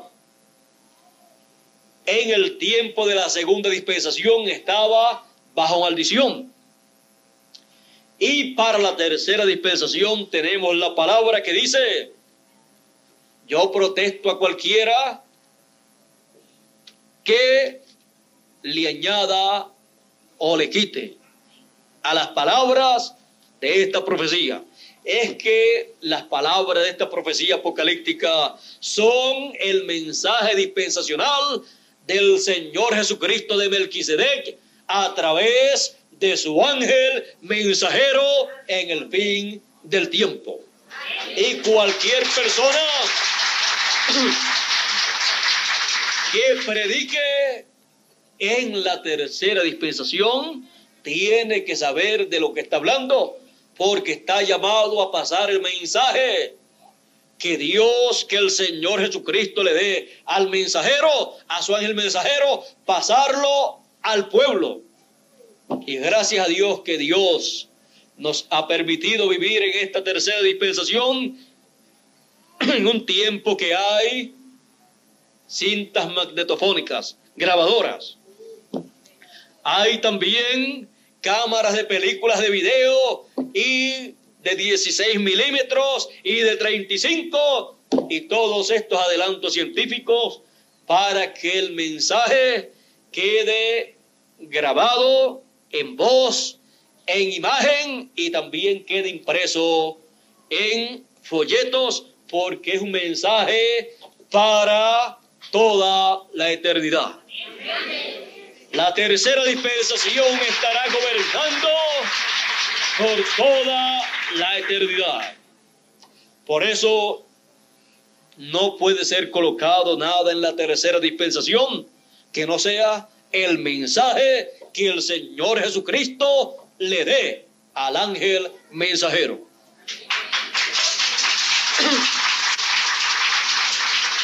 El que le añada, le serán añadidas las plagas escritas en este libro. ¿Y cuándo serán derramadas esas plagas? Así es que tendrá que ir a recibir su recompensa de haberle añadido a donde han de caer esas plagas sobre la raza humana, a la gran tribulación. Y el que le quite, que dice, su nombre será quitado del libro de la vida. Con razón nuestro hermano Bermúdez siempre está llevando los videos por acá y por allá. Y siempre llevando los folletos y las cintas grabadas. Y algunas veces yo le digo a nuestro hermano Bermúdez, mira, predícate en esta ocasión y dame dos o tres palabritas de saludo y algunas veces él se cuida tanto de decir solamente lo que es el mensaje, lo que dice el mensaje de nuestra edad y de nuestra dispensación, que algunas veces usted lo encuentra con uno de los folletos aquí y leyendo algunas partes de ese folleto.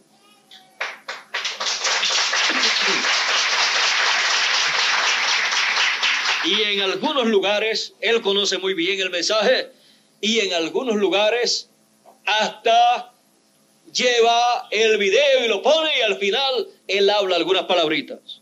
Yo le he dicho eh, que para que ayude a las personas, al único que se le he dicho, para que ayude a las personas, pues que predique, pero cuidándose de no salirse del mensaje, ni añadirle ni quitarle para que no pierda su bendición. Y si no puede cuidarse en eso, pues mejor entonces que ponga el video o que le lea un folleto. Pero él es la persona de los predicadores que está más capacitado para hablarle al público y su trabajo es para toda la América Latina, para todos los lugares y para ayudar a cada uno de los ministros para que todo marche bien y venga la bendición de Dios sobre el pueblo y no vaya a venir juicio sobre ningún ministro y sobre ningún grupo de los que hay en los diferentes países. Porque queremos todos llegar a nuestra meta, que es el nuevo cuerpo, y luego pasar en el rapto a la gran fiesta que se estará llevando a cabo y luego regresar en el milenio para el reino milenial. Ve usted, a ninguna persona le conviene decir algo que no sea lo que está ya revelado. Tampoco ni Bermúdez ni nadie se arriesga a conjeturar y decir esto va a ser así. Si no ha sido revelado, pues no se sabe cómo va a ser. Ni yo sé cómo va a ser, por eso no lo digo. Si supiera cómo va a ser, entonces lo digo. Si él me dice, que lo diga. Si Dios me dice que lo diga, lo digo. Si Dios me dice esto, te lo calla para ti. Por el momento, lo callo para mí. Él sabe por qué. Él me dice que haga esto en esta forma y esto en esta otra. Porque eso trae unos resultados con el pueblo y eso trae unas bendiciones de parte de Dios para el pueblo si se hace en esa forma. Si se altera la forma en que Dios dice que se haga, no vienen las bendiciones, sino los juicios de Dios. Y lo que queremos es que la bendición divina. Bueno, ya sabemos que para nuestro tiempo lo que Él tiene es la tercera salida. Estamos en una salida, la salida o sea, el tercer éxodo. Hemos salido con el llamado y mensaje de gran voz de trompeta, como dijo el Señor Jesucristo, y enviará a sus ángeles el ministerio de Moisés y Elías con gran voz de trompeta y juntarán a todos los escogidos. Ahora vean, con gran voz de trompeta.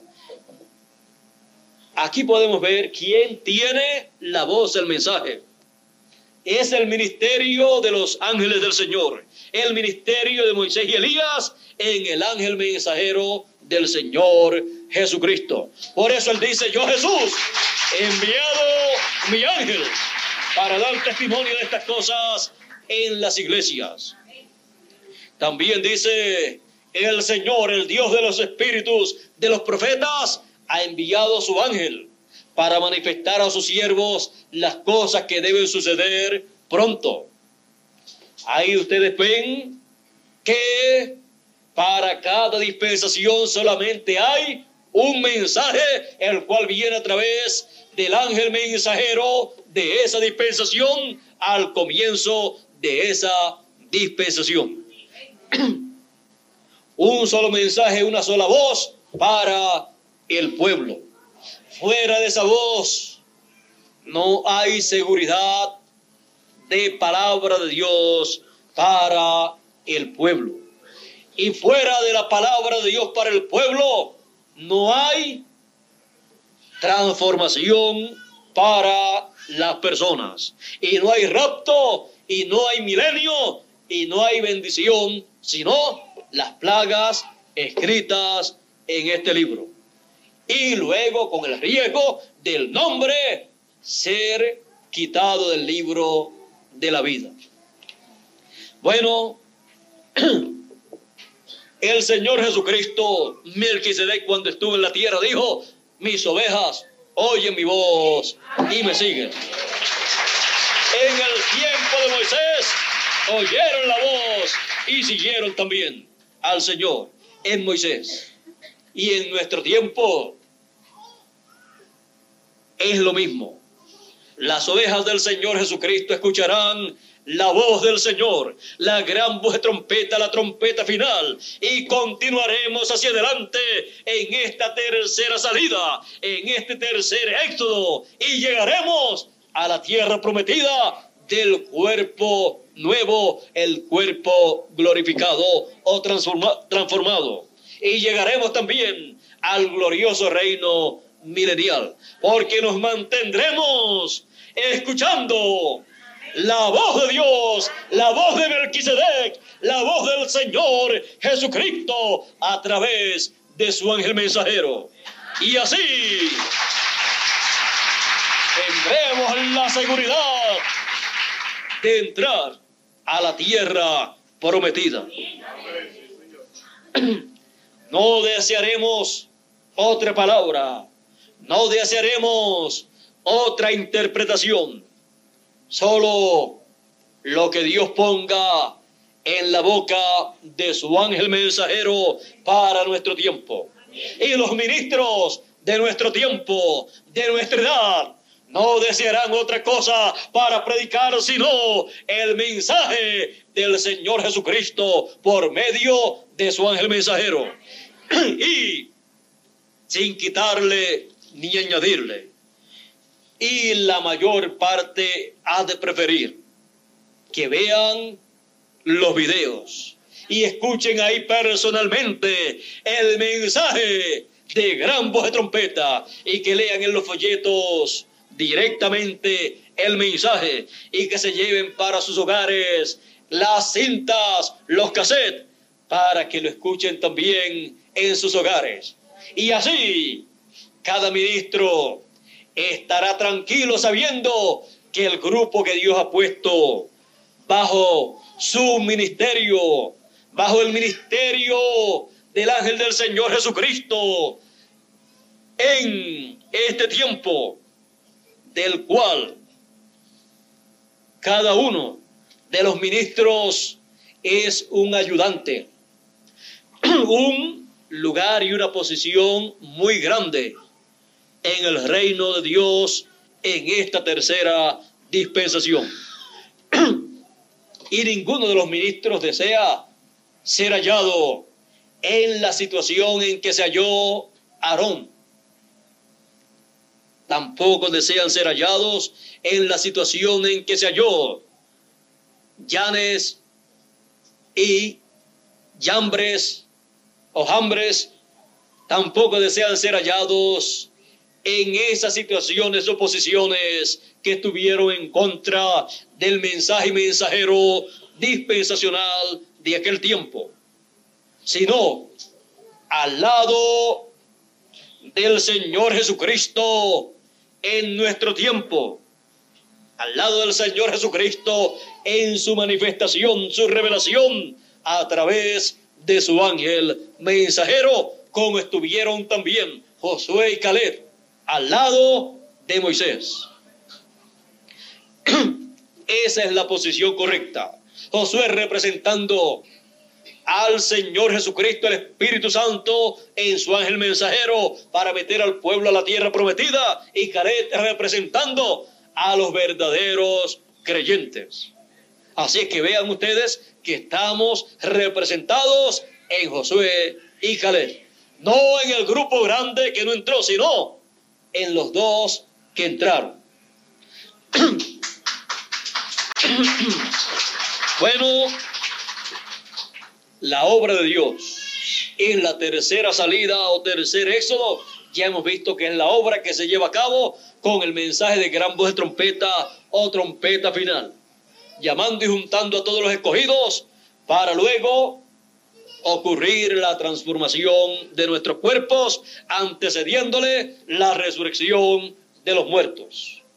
Fuera de ese mensaje de gran voz de trompeta, no hay resurrección de los muertos ni transformación de los vivos. Por eso dijo Jesús, he aquí, todos los muertos escucharán la voz del Hijo de Dios y resucitarán, se levantarán. La voz del Hijo de Dios, el mensaje de gran voz de trompeta, la trompeta final. Ese es el mensaje de la tercera dispensación. Ese es el mensaje de nuestra salida, del tercer éxodo. Ese es el mensaje que usted y yo hemos recibido para salir en este tercer éxodo y llegar a la tierra prometida del nuevo cuerpo en la transformación de nuestro cuerpo y luego llegar al glorioso reino milenial. Fuera ese mensaje de gran voz de trompeta que es la voz del Señor Jesucristo por medio de su ángel mensajero, no hay esperanza de llegar a la tierra prometida como no hubo esperanza para aquellos que siguieron a Datán y a Coré y a esas otras personas que se rebelaron en contra de Moisés. Como tampoco hubo esperanza para los que se quedaron en Egipto. Como tampoco hubo esperanza de llegar a recibir el Espíritu Santo en el día de Pentecostés aquellos que no subieron al aposento alto. Nosotros estamos en el aposento alto de la edad de la piedra angular.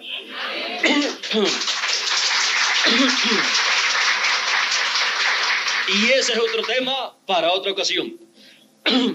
Así es que ya estando conscientes de nuestra edad y nuestra dispensación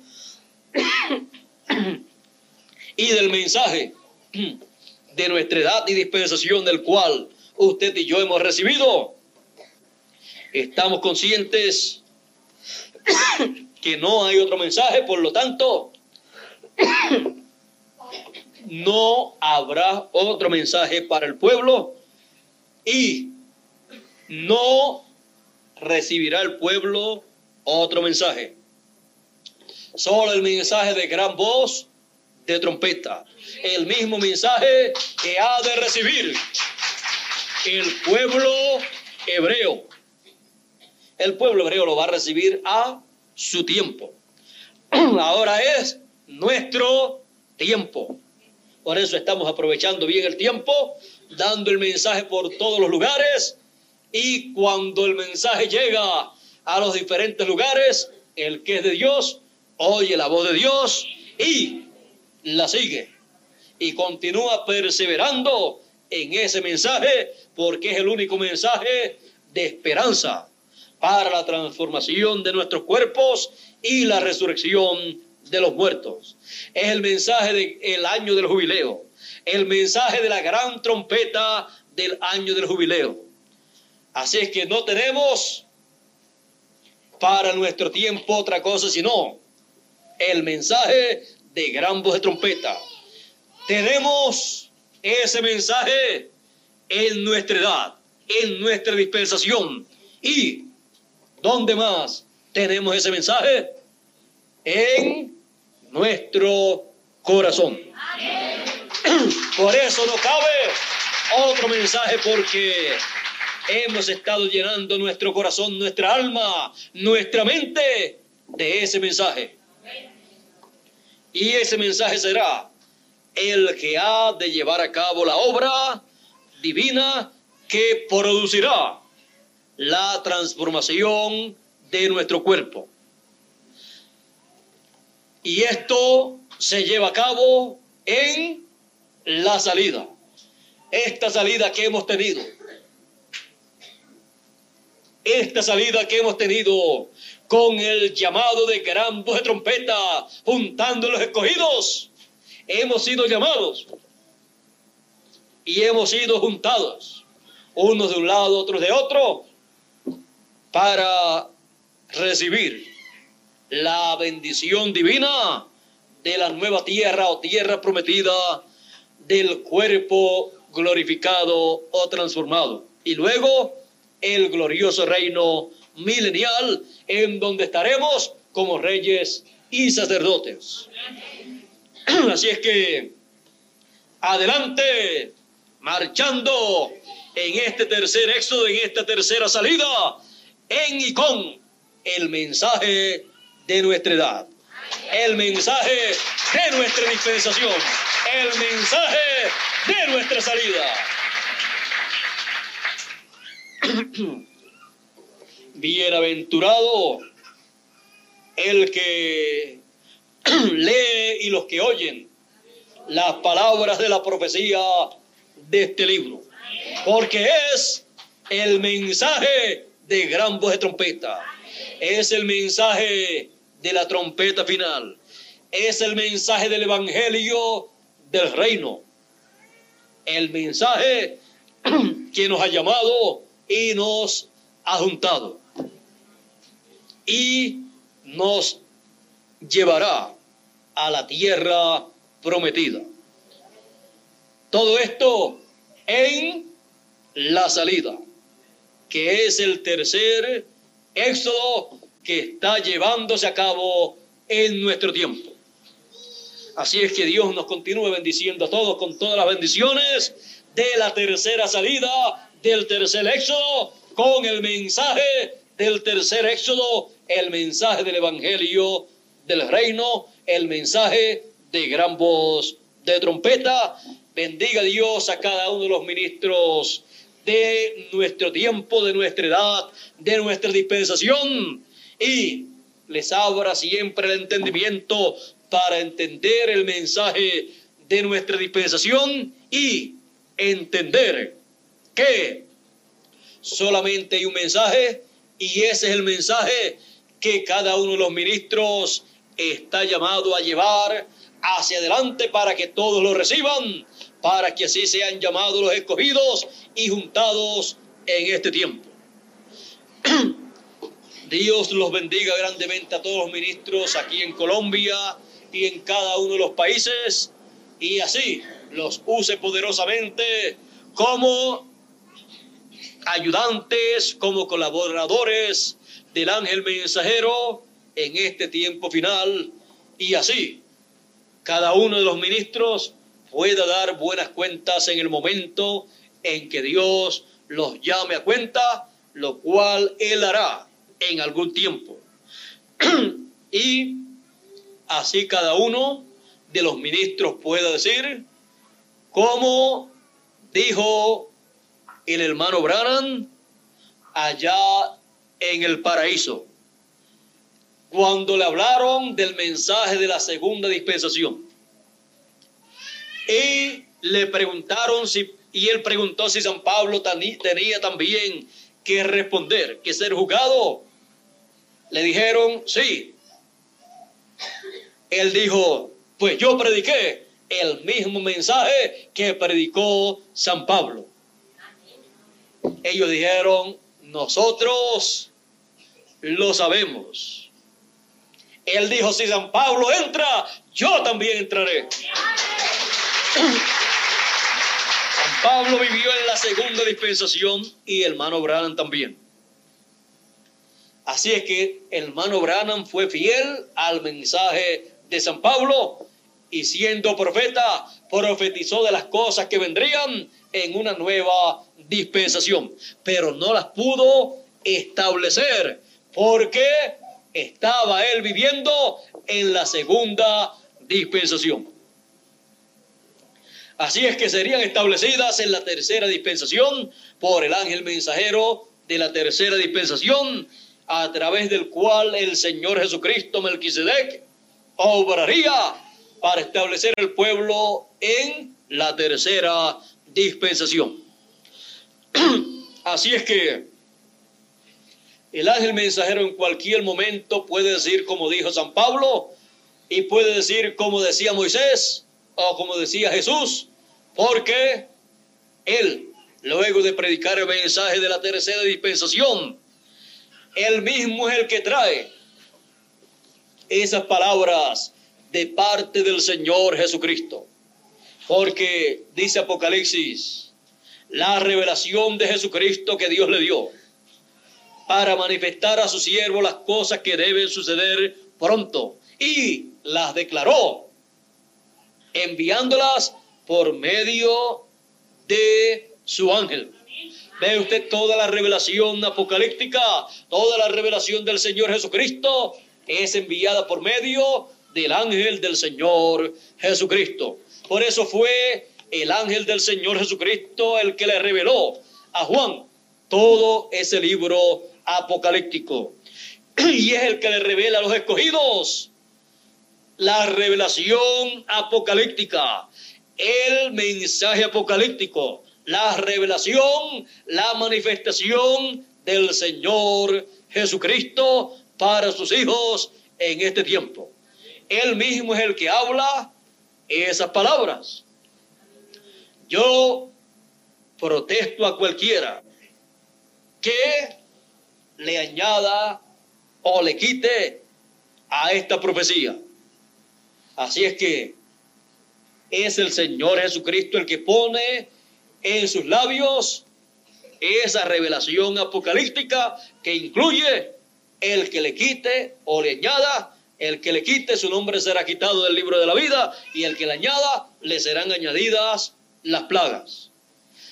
Así es que él viene dando testimonio de estas cosas, de todo lo que corresponde a esta tercera dispensación, para que el pueblo esté bien establecido y cada ministro sepa cuál es su posición en el programa divino y ni le añada ni le quite a la palabra, para que sí pueda dar buenas cuentas y el ángel mensajero pueda sentirse orgulloso de él y pueda presentarlo al Señor Jesucristo allá en el cielo cuando seamos raptados y allá pueda recibir el galardón que le corresponde de acuerdo a como haya hecho aquí.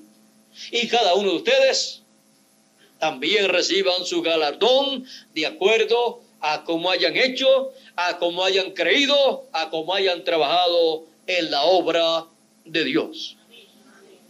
Así es que cada uno de los escogidos creerá exactamente lo que ha sido traído por el ángel mensajero del Señor. Y el ángel mensajero dirá solamente lo que el que lo envió, el Señor Jesucristo, Melquisedec, le ha dicho para que él le dé a conocer al pueblo. Así es que Estamos contentos de vivir en este tiempo, de saber nuestra posición en el reino y de conocer nuestro mensaje y así perseveramos en el reino de Dios en la tercera dispensación esperando la resurrección de los muertos y la transformación de nosotros los que estamos vivos.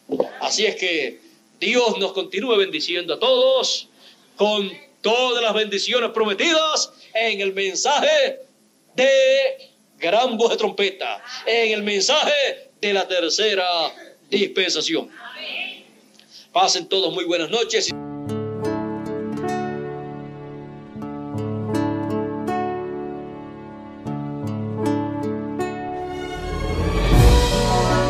Cristo es el principio de esa nueva creación. Por eso es que la escritura dice que seremos a imagen y semejanza de nuestro amado Señor Jesucristo. San Pablo dice así como hemos traído la imagen del terrenal, o sea, de Adán, traeremos también la imagen del celestial, o sea, de nuestro amado Señor Jesucristo. Y ahora podemos ver que Dios ha estado moviéndose en medio de su obra, de su creación, así como se movió en medio de su creación antes de crear al ser humano. ¿Para qué? Para crear el ser humano aquí en la tierra. Y luego que cayó el ser humano, luego continuó en medio de esa creación caída, manifestándose de etapa en etapa por medio de cada profeta mensajero, a través de las diferentes edades y dispensaciones porque nunca Dios abandonó su creación, aunque había caído. Y Él prometió una nueva creación. Y Él prometió darle un nuevo espíritu y un nuevo corazón a los que tienen sus nombres escritos en el libro de la vida del Cordero. Y también ha prometido darnos un nuevo cuerpo eterno igual al de nuestro amado Señor Jesucristo. Y por eso es que Él se ha estado moviendo y continúa moviéndose en medio de esa nueva creación que es llamada su iglesia, de la cual Jesucristo es la cabeza. La iglesia de Jesucristo es lo más grande que Jesucristo tiene en este planeta Tierra y por eso es que Jesucristo está en medio de su iglesia de edad en edad, en Espíritu Santo manifestado y ha estado hablándole a su iglesia de edad en edad por medio de cada mensajero que él ha enviado. Así como envió profetas en el Antiguo Testamento, encontramos que ha enviado mensajeros de edad en edad. Por ejemplo, tenemos a San Pablo, el primer ángel mensajero de la primera edad de la iglesia de Jesucristo entre los gentiles. Y después continuó enviando de edad en edad sus diferentes mensajeros en los diferentes territorios donde se cumplieron esas edades. Comenzó en Asia Menor la obra de Jesucristo entre los gentiles, luego pasó a Francia, o sea, pasó a Europa, Luego de Francia, continuó la obra de Cristo, en medio de la cual Jesucristo ha estado moviéndose, pasó a Francia y de Francia pasó a Hungría y de Hungría pasó a Irlanda y Escocia y de Escocia pasó a Alemania y de Alemania pasó a Inglaterra. Todo eso en Europa y de Inglaterra pasó a Norteamérica y así siete etapas de edades de la iglesia gentil se han cumplido desde San Pablo hasta el reverendo William Branham. Este diagrama fue el que usó el reverendo William Branham para mostrar las diferentes etapas por las cuales ha pasado la iglesia de Jesucristo. Y vean ustedes, se envió a San Pablo, a Irenio, a Martín, a Colombo, a Lutero, a Wesley y al reverendo William Branham con el espíritu y virtud de Elías en esas diferentes etapas por las cuales la iglesia de Jesucristo ha pasado entre los gentiles. Y eso ha sido el Espíritu de Dios, el Espíritu de Jesucristo, moviéndose en medio de su iglesia. Y luego que ha recorrido esas siete etapas, de las cuales la séptima pertenece a Norteamérica, ¿qué más hay en el programa de Dios? Donde se estaría moviendo el Espíritu de Dios, el Espíritu Santo, el Espíritu de Jesucristo. ¿Y cuál es el territorio donde en el día posterior en el cual vivimos se estará moviendo Dios en espíritu, llevando a cabo su obra en medio de su iglesia? Pues, para sorpresa y bendición nuestra, el territorio es la América Latina y el Caribe. Algunas personas pensaron que Dios se había olvidado de la América Latina y el Caribe a causa de tantos problemas que hay en la América Latina y el Caribe. Y las naciones desarrolladas piensan de la América Latina y el Caribe como naciones subdesarrolladas. Pero miren, en el programa divino, la América Latina y el Caribe es el territorio donde el Espíritu de Dios en este día postrero estaría moviéndose llevando a cabo su obra correspondiente a este día postrero. Y en la obra correspondiente al día postrero que Jesucristo dice en San Mateo capítulo 24 verso 31 y enviará a sus ángeles con gran voz de trompeta y juntarán a sus escogidos. Esa obra en la América Latina y el Caribe Jesucristo la hace porque el Espíritu de Cristo se mueve en la América Latina y el Caribe para llevar a cabo su obra correspondiente a este día postrero. Y ahora, ¿qué es la gran voz trompeta, trompeta final? Es la voz de Cristo, la voz del Espíritu de Dios, hablando en el día posterior la América Latina y el Caribe y llamando y juntando a sus escogidos en el cuerpo místico de Cristo. Y esa obra corresponde a la edad de la piedra angular. O sea que en el programa divino la América Latina y el Caribe tiene la bendición más grande que nación alguna haya tenido. Y el continente latinoamericano y caribeño es el continente que tiene las grandes promesas de prosperidad para el séptimo milenio. Y eso Dios lo hará realidad para la América Latina y el Caribe. Y la América Latina y el Caribe pertenecerá a ese glorioso reino milenial de Jesucristo que Él establecerá en este planeta Tierra en el séptimo milenio, en el cual Jesucristo estará sobre el trono de David, sentado y reinando sobre el pueblo hebreo y sobre todas las naciones. La América Latina y el Caribe es el territorio que será más beneficiado en ese glorioso reino milenial de nuestro amado Señor Jesucristo.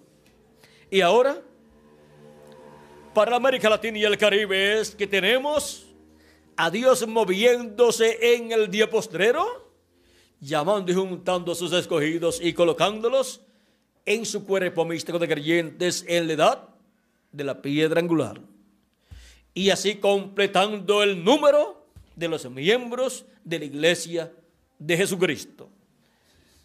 Y así completando el número de esa nueva creación. Una nueva creación que para el día postrero recibirá el cuerpo físico, inmortal, incorruptible y glorificado, que será igual al cuerpo de nuestro amado Señor Jesucristo. En el día postrero, que es el séptimo milenio, estarán sobre este planeta Tierra seres con cuerpos eternos, serán los muertos en Cristo que resucitarán en cuerpos eternos y nosotros los que vivimos que seremos transformados. Y así como dos mil años atrás aproximadamente hubo un hombre con un cuerpo inmortal, el cual fue Jesucristo, él dijo, Nadie me quita la vida. Yo la pongo por mí mismo para volverla a tomar. Y así como hubo un hombre llamado Jesús dos mil años atrás con un cuerpo inmortal, ahora me pregunta alguno, hiciera un cuerpo inmortal, ¿cómo pudo morir en la cruz del Calvario? Sencillo. La escritura dice que la paga del, que la paga del pecado es muerte. Jesús, por cuanto no tenía pecado, pues no tenía muerte, no podía morir. Es inmortal. Y para hacerse mortal, para morir y redimir a todos los que tienen sus nombres escritos en el libro de la vida del Cordero, ¿qué hizo? Pues tomó nuestros pecados y se hizo mortal. Y por cuanto la paga del pecado es la muerte, la muerte tuvo que venir sobre Jesucristo. Y así tomó nuestros pecados y su mortal para que nosotros podamos vivir eternamente. Porque si Él tomó nuestros pecados, cuando nosotros confesamos nuestros pecados a Cristo, son quitados por la sangre de Cristo, porque la sangre de Jesucristo nos limpia de todo pecado. Y entonces, ¿qué sucede?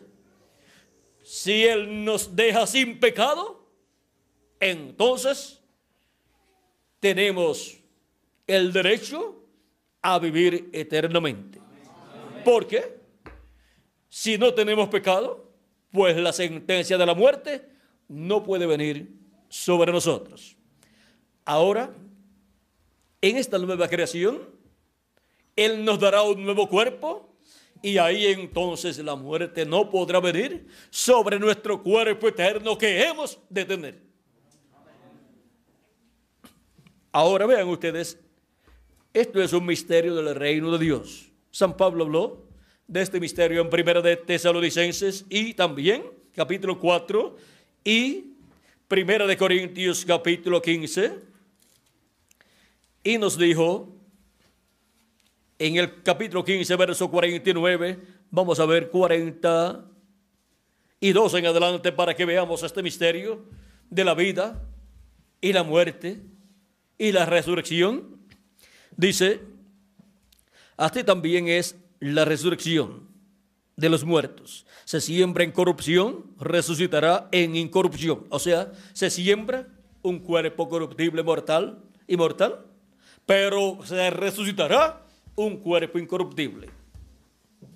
Se siembra en deshonra, resucitará en gloria. Se siembra en debilidad, resucitará en poder. Se siembra cuerpo animal, resucitará cuerpo espiritual.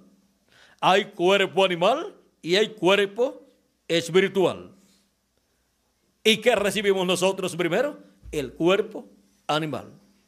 Después recibiremos el cuerpo espiritual, el cuerpo eterno que es igual al cuerpo de nuestro amado Señor Jesucristo. Dice así también, está escrito, fue hecho el primer hombre, Adán, alma viviente. El postrer Adán, espíritu vivificante. Mas lo espiritual no es primero, sino lo animal. Luego, lo espiritual. Primero es que el cuerpo animal que es el cuerpo que recibimos por medio de papá y mamá, y ese animal, por cuanto viene, por medio de la unión de un hombre y de una mujer. El primer hombre es de la tierra terrenal. El segundo hombre, que es el Señor, es del cielo. ¿Cuál el terrenal? Tales también los terrenales. Y cuál el celestial? Tales también los celestiales. Así como hemos traído la imagen del terrenal, traeremos también la imagen del celestial, o sea, de Jesucristo. Pero esto digo, hermanos, que la carne y la sangre no pueden heredar el reino de Dios, ni la corrupción hereda la incorrupción. No podemos heredar el reino de Dios con estos cuerpos mortales, temporales y corruptibles. Y no podemos heredar la incorrupción estando con un cuerpo corruptible. O sea, no podemos vivir por toda la eternidad con este cuerpo de carne que es mortal, corruptible y temporal. Para vivir por toda la eternidad en un cuerpo físico, tiene que ser el cuerpo eterno que Él nos dará. Pronto, como Él lo ha prometido. Ahora sigue diciendo San Pablo, he aquí, os digo un misterio. No todos dormiremos, o sea, no todos vamos a morir, pero todos seremos transformados. Seremos transformados de lo mortal a lo inmortal, de lo corruptible a lo incorruptible, de lo temporal a lo eterno. En un momento, en un abrir y cerrar de ojos, a la final trompeta. ¿Cuándo? A la final trompeta. Vamos a ver dentro de unos momentos qué es esa trompeta final. Porque se tocará la trompeta y los muertos serán resucitados incorruptibles y nosotros seremos transformados. Porque es necesario que esto corruptible se vista de incorrupción y esto mortal se vista de inmortalidad. Es necesario porque de otra forma la persona no puede vivir eternamente en un cuerpo físico. Tiene que ser en el cuerpo eterno que Él ha prometido. Dice, cuando esto corruptible se haya vestido de incorrupción y esto mortal se haya vestido de inmortalidad, entonces se cumplirá la palabra que está escrita, sorbida es la muerte en victoria. Ya la muerte no existirá para esas personas que tendrán el cuerpo eterno. Y así seremos a imagen y semejanza de nuestro amado Señor Jesucristo. Y así reinaremos con Cristo por mil años y luego por toda la eternidad como reyes y sacerdotes. Ahora nos dice que será a la final trompeta. ¿Y qué es esa final trompeta, ya que aquí menciona la final trompeta o trompeta final, y también Jesucristo menciona la gran voz de trompeta con la cual envía a los ángeles, sus ángeles, para llamar y juntar a los escogidos de Dios. En Apocalipsis capítulo 1, verso 10 al 11 nos habla de la gran voz de trompeta y nos identifica de quién es y quién es el que suena esa gran voz de trompeta. Apocalipsis capítulo verso 10 al 11 dice, el apóstol San Juan dice, yo estaba en el Espíritu en el día del Señor, o sea, en el día postrero que es el séptimo milenio.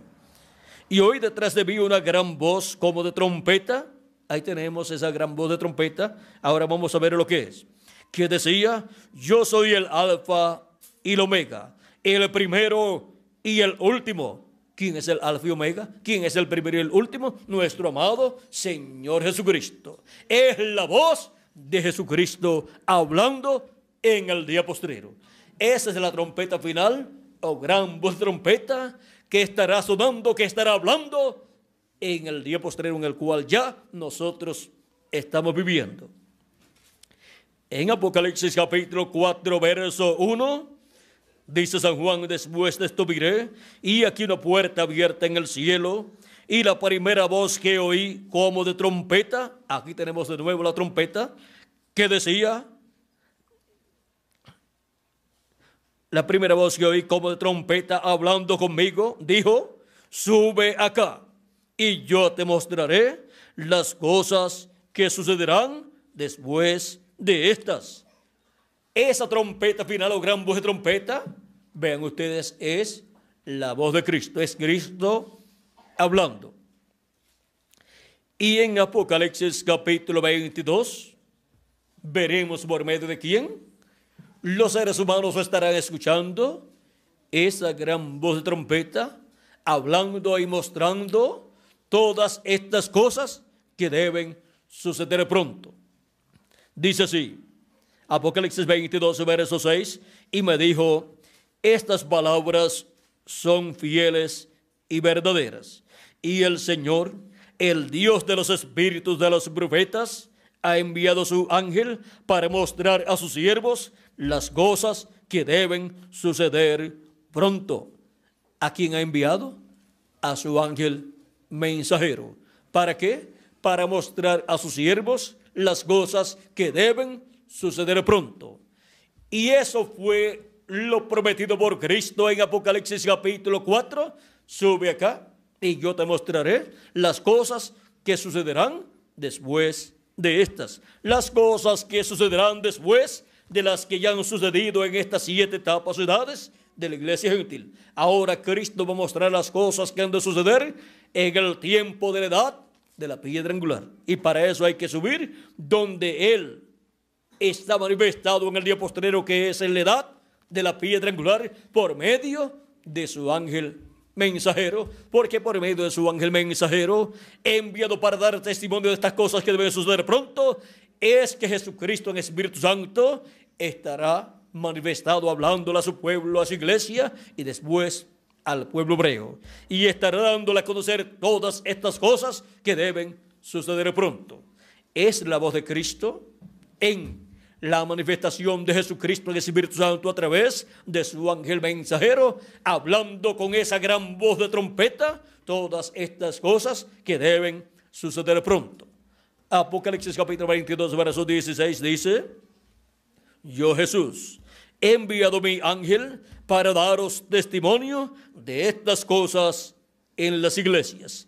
¿A quién ha enviado Jesucristo? A su ángel mensajero. ¿Para qué? Para dar testimonio de estas cosas en y a las iglesias. ¿De qué cosas? De estas cosas que deben suceder pronto en este tiempo final.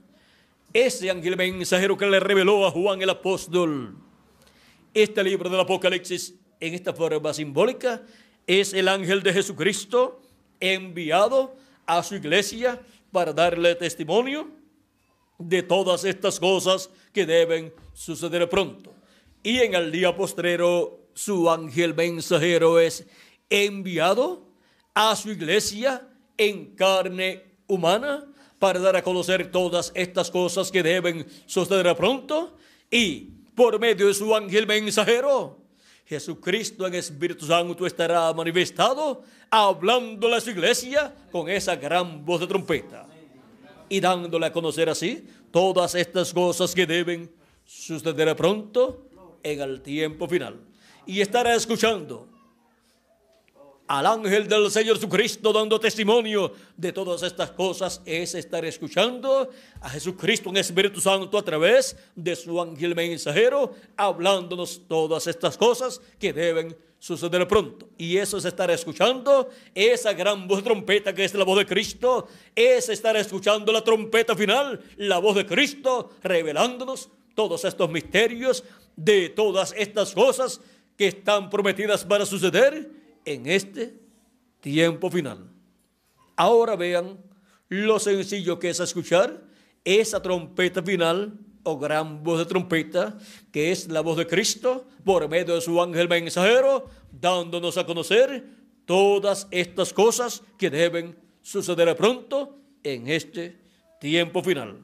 Hemos visto que es la voz de Cristo, la gran voz de trompeta, que escuchó Juan el apóstol, la cual escucharía la iglesia de Jesucristo en este día postrero en su manifestación a través de su ángel mensajero, para así ser llamados y juntados todos los escogidos de Dios en la edad de la piedra angular y ser preparados para ser transformados en este tiempo final. Y esto es Dios moviéndose en medio de su obra. En medio de la obra que Él está llevando a cabo en su iglesia de etapa en etapa. La obra correspondiente a esta etapa del tiempo final es la obra que Él realiza por medio de su ángel mensajero. Dios no ha abandonado a la raza humana. Él ha estado siempre en medio de la raza humana en Espíritu Santo y se ha manifestado, se ha revelado por medio de sus profetas y mensajeros de etapa en etapa, de edad en edad, y de dispensación en dispensación, y de generación en generación. Porque no hará nada el Señor Jehová sin que antes revele sus secretos a sus siervos, sus profetas. Y luego sus profetas son los que le revelan a la raza humana estos secretos o misterios divinos. Por eso tenemos la Biblia, que es la palabra de Dios, venida por medio de los profetas de Dios de edad en edad. Ahora hemos visto el misterio de cómo es que Dios se ha estado moviendo en medio de su obra y en medio de su pueblo, de edad en edad, de generación en generación y de dispensación en dispensación.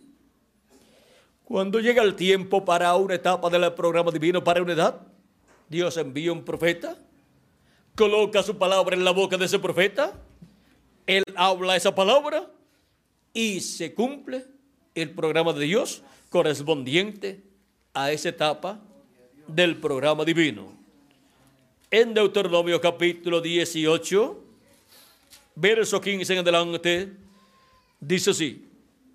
El profeta Moisés hablando dice, profeta de en medio de ti, de tus hermanos, como yo, te levantará Jehová tu Dios. A él oiréis. ¿A quién dice el profeta Moisés que el pueblo está llamado a escuchar? Al profeta que levante en medio del pueblo. ¿Por qué? Vamos a ver por qué. ¿Por qué? Todas las personas a través de los tiempos dicen yo escucho a fulano de tal, otros dicen no, yo escucho al doctor fulano de tal en cuanto a las cosas de Dios y así por el estilo cada uno trata de conseguir a quien escuchar. Pero Moisés dice, profeta de medio de ti, de tus hermanos como yo, te levantará Jehová tu Dios. A él oiréis. Los que quieren escuchar la voz de Dios están llamados a buscar el profeta que Dios ha levantado para ese tiempo en medio del pueblo y ahí escuchar a ese profeta porque en ese profeta está la voz de Dios. Es la voz de Dios por medio de un ser humano. Dice, conforme a todo lo que pediste Jehová tu Dios en Oreb, o sea, en el monte Sinaí, el día de la asamblea, diciendo, no vuelva yo a oír la voz de Jehová, mi Dios, ni vea yo más este gran fuego para que no muera. Y Jehová me dijo, han hablado bien en lo que han dicho. Profeta les levantaré de medio de sus hermanos como tú, y pondré mis palabras en su boca. ¿Dónde Dios coloca sus palabras? En la boca del profeta que él levanta y lo envía al pueblo. y toda persona que quiere escuchar la voz de Dios, la palabra de Dios, para la edad o dispensación en que vive, tiene que buscar a ese profeta prometido por Dios para ese tiempo y ahí escuchar la voz de Dios por medio de ese profeta. Si estuviésemos viviendo en el tiempo, si estuviéramos viviendo en el tiempo de Noé, ¿a quién teníamos que escuchar? A Noé. Y eso sería estar escuchando a quién? A Dios, porque Dios colocó su palabra en la boca de Noé. Aunque era inconcebible lo que Noé estaba hablando. Esto es porque los pensamientos de Dios son más altos que nuestros pensamientos. Y conforme a los pensamientos humanos, lo que no estaba hablando era algo inconcebible. En aquel tiempo no llovía como llueve en la actualidad, es una. Y lo otro, siendo que Dios es amor, lo cual todas las religiones profesan o confiesan y proclaman, todas las religiones podían decir, Dios no puede destruir la raza humana con un diluvio por dos cosas. Porque Dios es amor y Dios ama al ser humano. Y lo otro, porque no llueve. Y si no llueve, pues no puede caer un diluvio. En aquel tiempo de la tierra subía un vapor durante la noche que cubría la tierra y con eso se regaba la vegetación. Y ahora Aparentemente, la ciencia de aquel tiempo y las religiones de aquel tiempo tenían razón en lo que decían en contra de Noé, que no podía Dios destruir la tierra y que no podía venir un diluvio, científicamente no podía venir un diluvio porque no llovía. Y religiosamente no podía Dios destruir la raza humana porque Dios es amor. Pero es que también la Biblia dice que Dios es fuego consumidor. Y hay tiempo para Dios manifestar su amor sobre la raza humana, pero también hay tiempo para Dios manifestar su juicio divino sobre la raza humana. Y ahora había llegado el tiempo para el juicio divino caer sobre la raza humana. Y el único que lo sabía era Noé. Aunque Enoch también había profetizado de esa destrucción, ese mensaje, luego cuando Noé lo predicó, lo predicó con más luz, porque Dios se le reveló, le apareció y le habló que había ya llegado el tiempo para esa destrucción. Y ahora Noé estaba predicando algo inconcebible a la mente humana, pero ya había sido concebido en la mente de Dios. Y no importa lo que los seres humanos dijeran en aquel tiempo, lo que Dios le reveló a Noé era lo que iba a suceder en aquel tiempo. Y la humanidad no conoció lo que iba a suceder en aquel tiempo. ¿Por qué? Porque no escucharon la voz de Noé, que era la voz de Dios, la palabra de Dios en un hombre de aquel tiempo. ¿Y saben ustedes una cosa? Que Jesucristo dice que el día postrero será como los días de Noé. Dice San Mateo capítulo 24 versos 37 en adelante. Dice porque como en los días antes del diluvio estaban comiendo y bebiendo, casándose y dándose en casamiento, hasta el día en que Noé entró en el arca y no entendieron, hasta que vino el diluvio y se los llevó a todos. ¿Qué no entendieron? No entendieron el programa divino. ¿Por qué? Porque no escucharon la voz de Dios a través del profeta Noé. Así será también la venida del Hijo del Hombre. ¿Cómo será la venida del Hijo del Hombre? Será en un tiempo paralelo al tiempo de Noé. Noé era un profeta dispensacional. ¿Y saben ustedes una cosa? Esa es la clase de profeta más grande que Dios envía al planeta Tierra. Otra cosa, de esa clase de profeta, Dios tiene muy pocos. Solamente tiene siete profetas dispensacionales. Cada uno para cada dispensación. Y son siete dispensaciones. La primera dispensación es la dispensación de la inocencia y su profeta dispensacional es Adán. Ese fue el primer profeta que Dios envió a la tierra. La segunda dispensación es la dispensación de la inocencia. Ahora en la dispensación de la, la dispensación de la conciencia es la segunda. La primera es la dispensación de la inocencia y el mensaje era el mensaje de la inocencia y para la segunda dispensación la dispensación de la conciencia el mensaje es el mensaje de la conciencia y su mensajero fue Set Luego la tercera dispensación es la dispensación del gobierno humano y su profeta mensajero es Noé. Y la cuarta dispensación es la dispensación de la promesa y su profeta mensajero es el patriarca Abraham. Y en la quinta dispensación, la quinta dispensación es la dispensación de la ley y el profeta de la quinta dispensación es el profeta Moisés, con el mensaje de la ley. Y la sexta dispensación es la dispensación de la gracia y su mensajero es Jesús. Y la séptima dispensación es la dispensación del reino y su mensajero es el ángel del Señor Jesucristo. Ahora en todos ha estado Dios moviéndose sobre su obra y sobre la tierra desde el Génesis hasta el Apocalipsis. El mensajero de la séptima dispensación, la dispensación del reino, viene con el mensaje del Evangelio del reino. Y viene dando a conocer todas estas cosas que deben suceder pronto en este día postrero.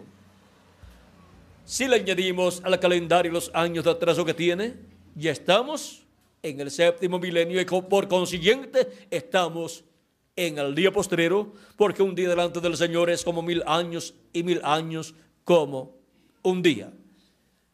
Cuando Dios habla de los días postreros, delante de Él, para los seres humanos son los milenios postreros, los cuales comenzaron cuando Jesucristo estaba aquí en la tierra. Cuando Jesucristo tenía de 3 a 7 años de edad, comenzaron los días postreros, porque comenzó el quinto milenio, cuando Jesús tenía de 3 a 7 años de edad.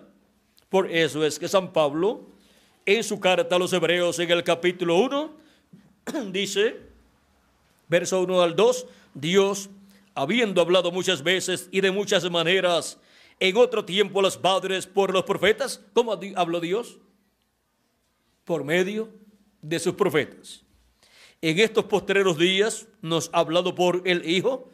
¿Cuándo? En estos postreros días nos ha hablado por el Hijo, por Jesucristo, a quien constituyó heredero de todo y por quien asimismo hizo el universo. Y ya han transcurrido de Jesús hacia acá dos mil años. Y San Pablo está diciendo que cuando Dios estaba hablando por medio de Jesús eran los días postreros. ¿Se equivocaría San Pablo al decir que aquellos eran los días postreros? No se equivocó. Tampoco San Pedro, tampoco se equivocó cuando dijo en el capítulo 2 y versos 14 en adelante, allá en el día de Pentecostés, cuando pensaban que ellos estaban borrachos, porque los oían hablar en otros, en otras lenguas las maravillas de Dios. Pedro se levantó puesto en pie, dice, entonces Pedro poniéndose en pie con los once, alzó la voz y les habló diciendo, varones judíos y todos los que habitáis en Jerusalén esto sea notorio y oíd mis palabras, porque estos no están ebrios como vosotros suponéis, puesto que es la hora tercera del día, o sea, de 8 a 9 de la mañana. Mas esto es de lo dicho por el profeta Joel. Y en los postreros días, dice Dios, derramaré de espíritu sobre toda carne, y vuestros hijos y vuestras hijas profetizarán. ¿Para cuándo Dios dijo que derramaría de ese Espíritu Santo? Para los postreros días. Y ya allá, dos mil años atrás, el día de Pentecostés, está derramando ese Espíritu Santo sobre aquellos que habían creído en Cristo, habían lavado sus pecados en la sangre de Cristo y ahora estamos recibiendo el Espíritu de Cristo. Y ahora la gran voz de trompeta. Esa es la voz de Cristo. Cristo dijo en San Juan, capítulo 5, versos 28 en adelante dice, no os maravilléis de esto, porque vendrá hora cuando todos los que están en los sepulcros oirán su voz. Y los que hicieron lo bueno saldrán a resurrección de vida. La voz de Cristo en el día postrero llamará a los santos que han partido y los traerá en un nuevo cuerpo, en un cuerpo eterno, en el día postrero, en el séptimo milenio, y a nosotros los que vivimos nos transformará y nos dará un cuerpo nuevo también. Ahora todo esto es el programa divino en la obra de Dios, de Jesucristo, correspondiente al día postrero. Dios ha estado moviéndose en medio de su obra y en medio de su iglesia de edad en edad, así como se movió en medio del mundo antiguo y de la antigua creación. Ahora encontramos moviéndose en medio de la nueva creación que es su iglesia, de edad en edad, llevando a cabo su obra correspondiente a cada edad y en el territorio correspondiente a cada edad. Y ahora, en la América Latina y el Caribe, se encuentra Dios Jesucristo en Espíritu Santo, moviéndose en medio de su obra, y dándonos a conocer todas estas cosas que deben suceder pronto por medio de su ángel mensajero y así llamando y juntando a todos los escogidos de Dios con esa gran voz de trompeta del evangelio del reino y así completando el número de los escogidos de Dios, completando el número del cuerpo místico de Cristo en la edad de la piedra angular. Y ahora los latinoamericanos y caribeños tienen el privilegio más grande que pueda tener nación alguna. Y es que el cuerpo místico de Cristo es completado con latinoamericanos y caribeños. Y por eso es que el glorioso reino milenial de Cristo va a estar lleno de latinoamericanos y caribeños. Y esa es una bendición grande que Cristo tiene para los latinoamericanos y caribeños. Y lo que aparentemente era un problema para la América Latina y el Caribe, que no podía prosperar como las grandes naciones europeas, las grandes naciones desarrolladas durante el reino milenial, la América Latina y el Caribe junto al pueblo hebreo serán los territorios de mayor progreso en todos los campos de la vida del ser humano. La escritura dice en Habacuc capítulo 2, verso 14, que la tierra será llena del conocimiento de la gloria de Jehová, como las aguas cubren el mar. Porque la tierra será llena del conocimiento de la gloria de Jehová, como las aguas cubren el mar. También esto mismo lo habla el profeta Isaías en el capítulo 11, verso 9. Y esto está hablando del glorioso reino milenial. La tierra será llena del conocimiento de la segunda venida de Cristo, donde la gloria de Jehová es manifestada y en donde Él resucitará a los muertos en Cristo y transformará a los vivos en Cristo, los elegidos de Dios, en este día postrero. Del conocimiento de toda esa obra que Él estará llevando a cabo en este tiempo final, la tierra será llena y la humanidad durante el reino milenial tendrá el conocimiento de la segunda venida de Cristo y las bendiciones que Él trae en su segunda venida para los escogidos y para toda la raza humana. Ahora podemos ver que Dios moviéndose en medio de su obra y en medio de su iglesia en este tiempo final, en medio de esa nueva creación, trae grandes bendiciones para nosotros en la América Latina y el Caribe. La América Latina y el Caribe es el territorio de bendición de Jesucristo en este tiempo final bendición que luego pasará también al pueblo hebreo. Ahora estamos viviendo en el tiempo en que Dios está moviéndose en medio de los latinoamericanos y caribeños, en la obra correspondiente a esa nueva creación, a esa nueva raza, porque lo que Cristo ha estado realizando en su obra es la creación de una nueva raza no es un asunto de sectarismos o de religiones, sino es un asunto de la creación de una nueva raza que ha comenzado con un nuevo hombre que es el Señor Jesucristo. Y por eso es que la Escritura dice, anunciaré a mis hermanos tu nombre. Cristo es nuestro hermano mayor. Y esa nueva creación de la cual Jesucristo es el primero, ha continuado con todos los miembros de la iglesia de Cristo, con todos los que tienen sus nombres escritos en el libro de la vida del Cordero, desde antes de la fundación del mundo, dándonos por medio de creer en Cristo como nuestro Salvador y lavar nuestros pecados en la sangre de Cristo y recibir su Espíritu Santo, dándonos un cuerpo teofánico de la sexta dimensión. Y luego en el día posterior nos dará un cuerpo físico glorificado y eterno. Y Así viviremos eternamente siendo inmortales con Cristo y reinaremos como reyes y sacerdotes en ese glorioso reino de Jesucristo. Para tener con Él se requiere obtener la inmortalidad, la cual Cristo ha prometido para todos los que tienen sus nombres escritos en el libro de la vida del Cordero. Ahora podemos ver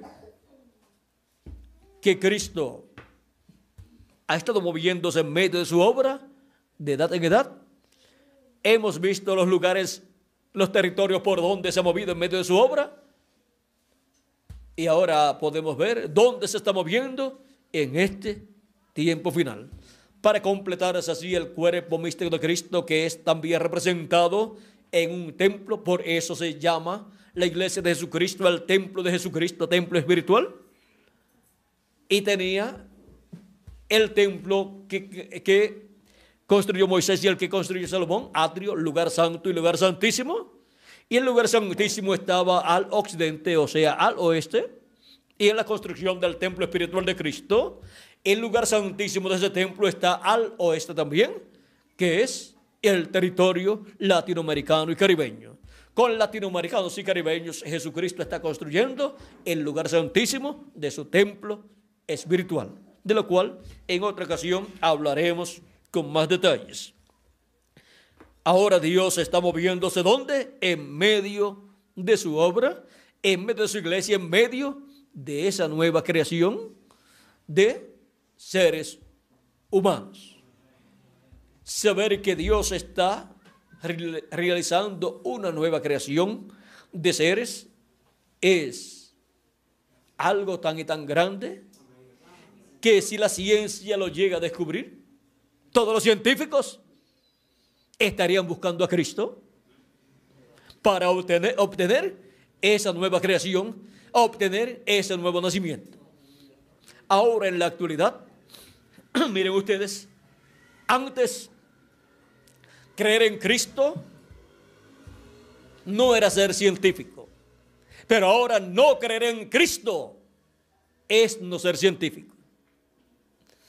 Ahora los científicos están creyendo en Dios. Han descubierto los científicos que Dios existe. Y ahora, no creer en Dios para un científico es no ser científico.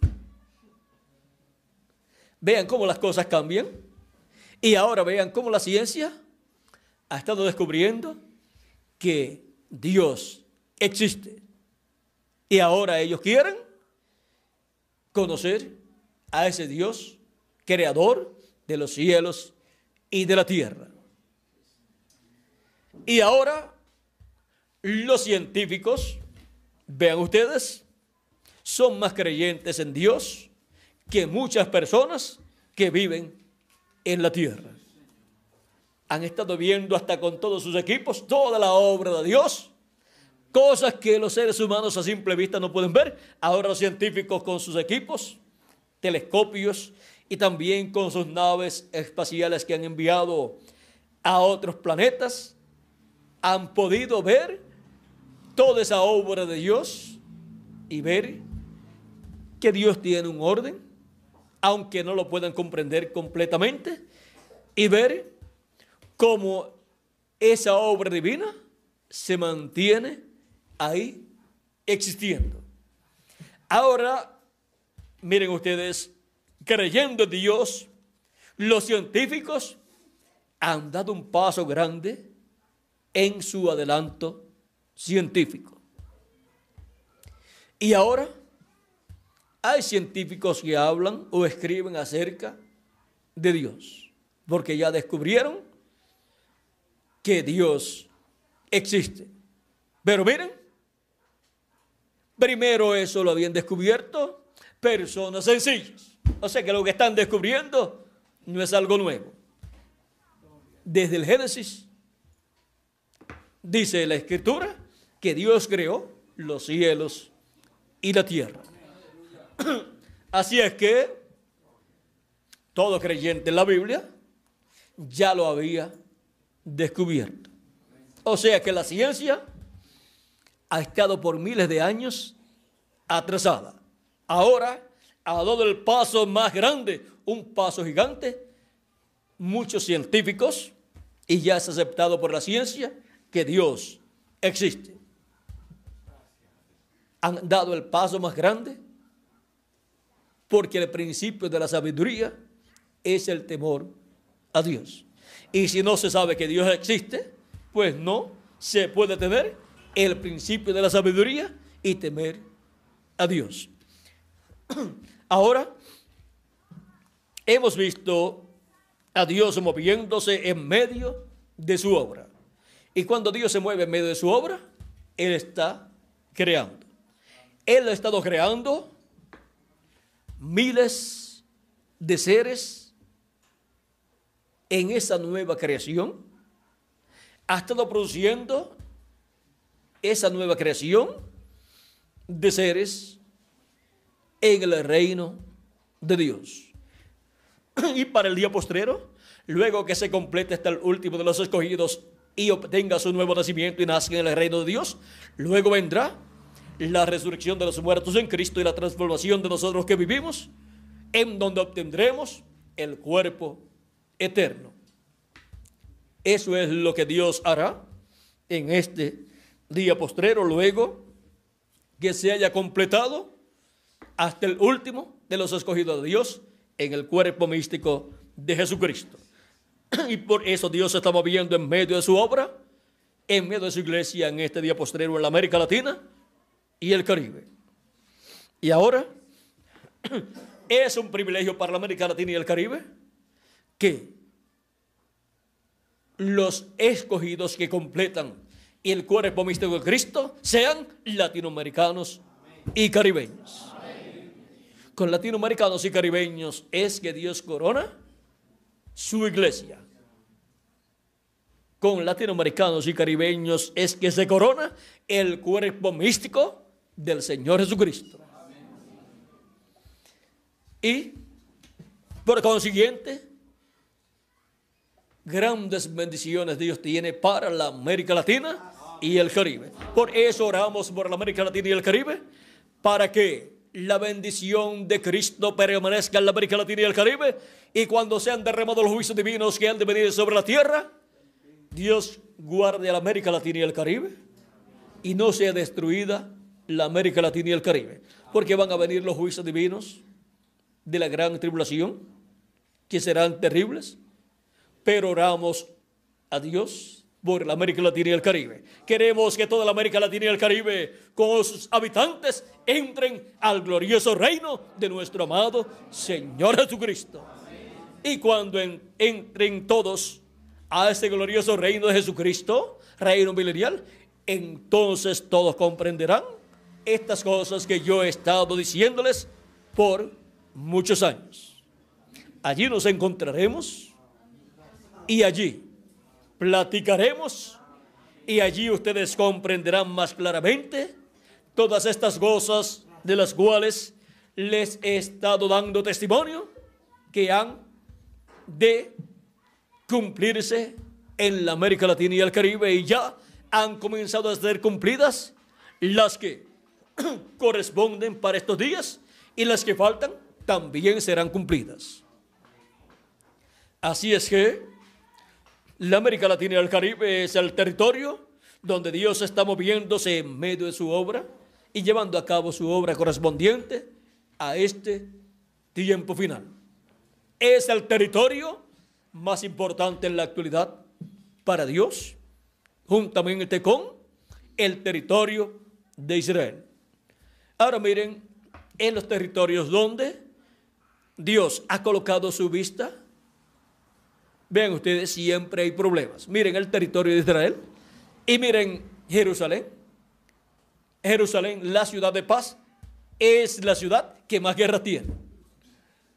Pero en el reino milenial, Dios confirmará que es la ciudad de paz y es la ciudad del gran rey que reinará sobre Israel y sobre toda la humanidad. Y en el reino milenial será confirmado que el territorio latinoamericano y caribeño es el territorio de más prosperidad y más bendición divina. Porque para el reino milenial, toda bendición divina que ha sido hablada y no se haya cumplido, será cumplida en la América Latina y el Caribe. Porque Dios está moviéndose en medio de su obra. Su obra correspondiente al día postrero, al territorio latinoamericano y caribeño. Y esto es Dios moviéndose en medio de su creación, de esa nueva creación. Ha sido para mí un privilegio muy grande estar con ustedes en esta ocasión, dándoles testimonio de Dios moviéndose en medio de su obra. Y ahora, ¿dónde están los que verían a Dios moviéndose en medio de su obra? Pues aquí estamos en la América Latina y el Caribe, viendo a Dios moviéndose en medio de su obra. Que las bendiciones de Jesucristo, la del pacto, nuestro amado Salvador, sean sobre todos ustedes y sobre mí también. Y pronto se complete el número de los escogidos de Dios y pronto todos seamos transformados y llevados a la cena de las bodas del Cordero en el cielo, en la casa de nuestro Padre Celestial, en el nombre eterno de nuestro amado Señor Jesucristo. Amén y amén.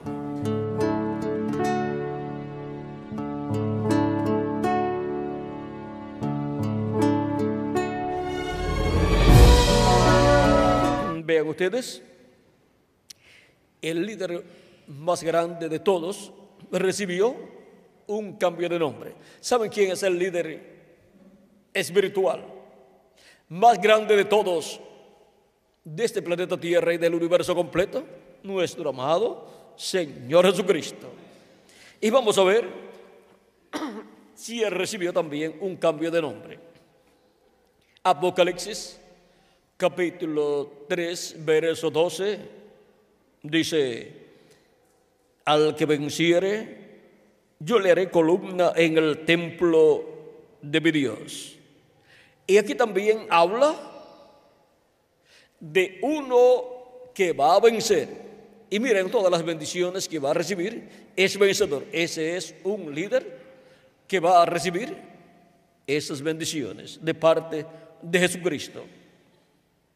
Al que venciere, yo le haré columna en el templo de mi Dios. Eso es una persona importante en la iglesia del Señor Jesucristo, que es el templo de Dios, ese templo espiritual.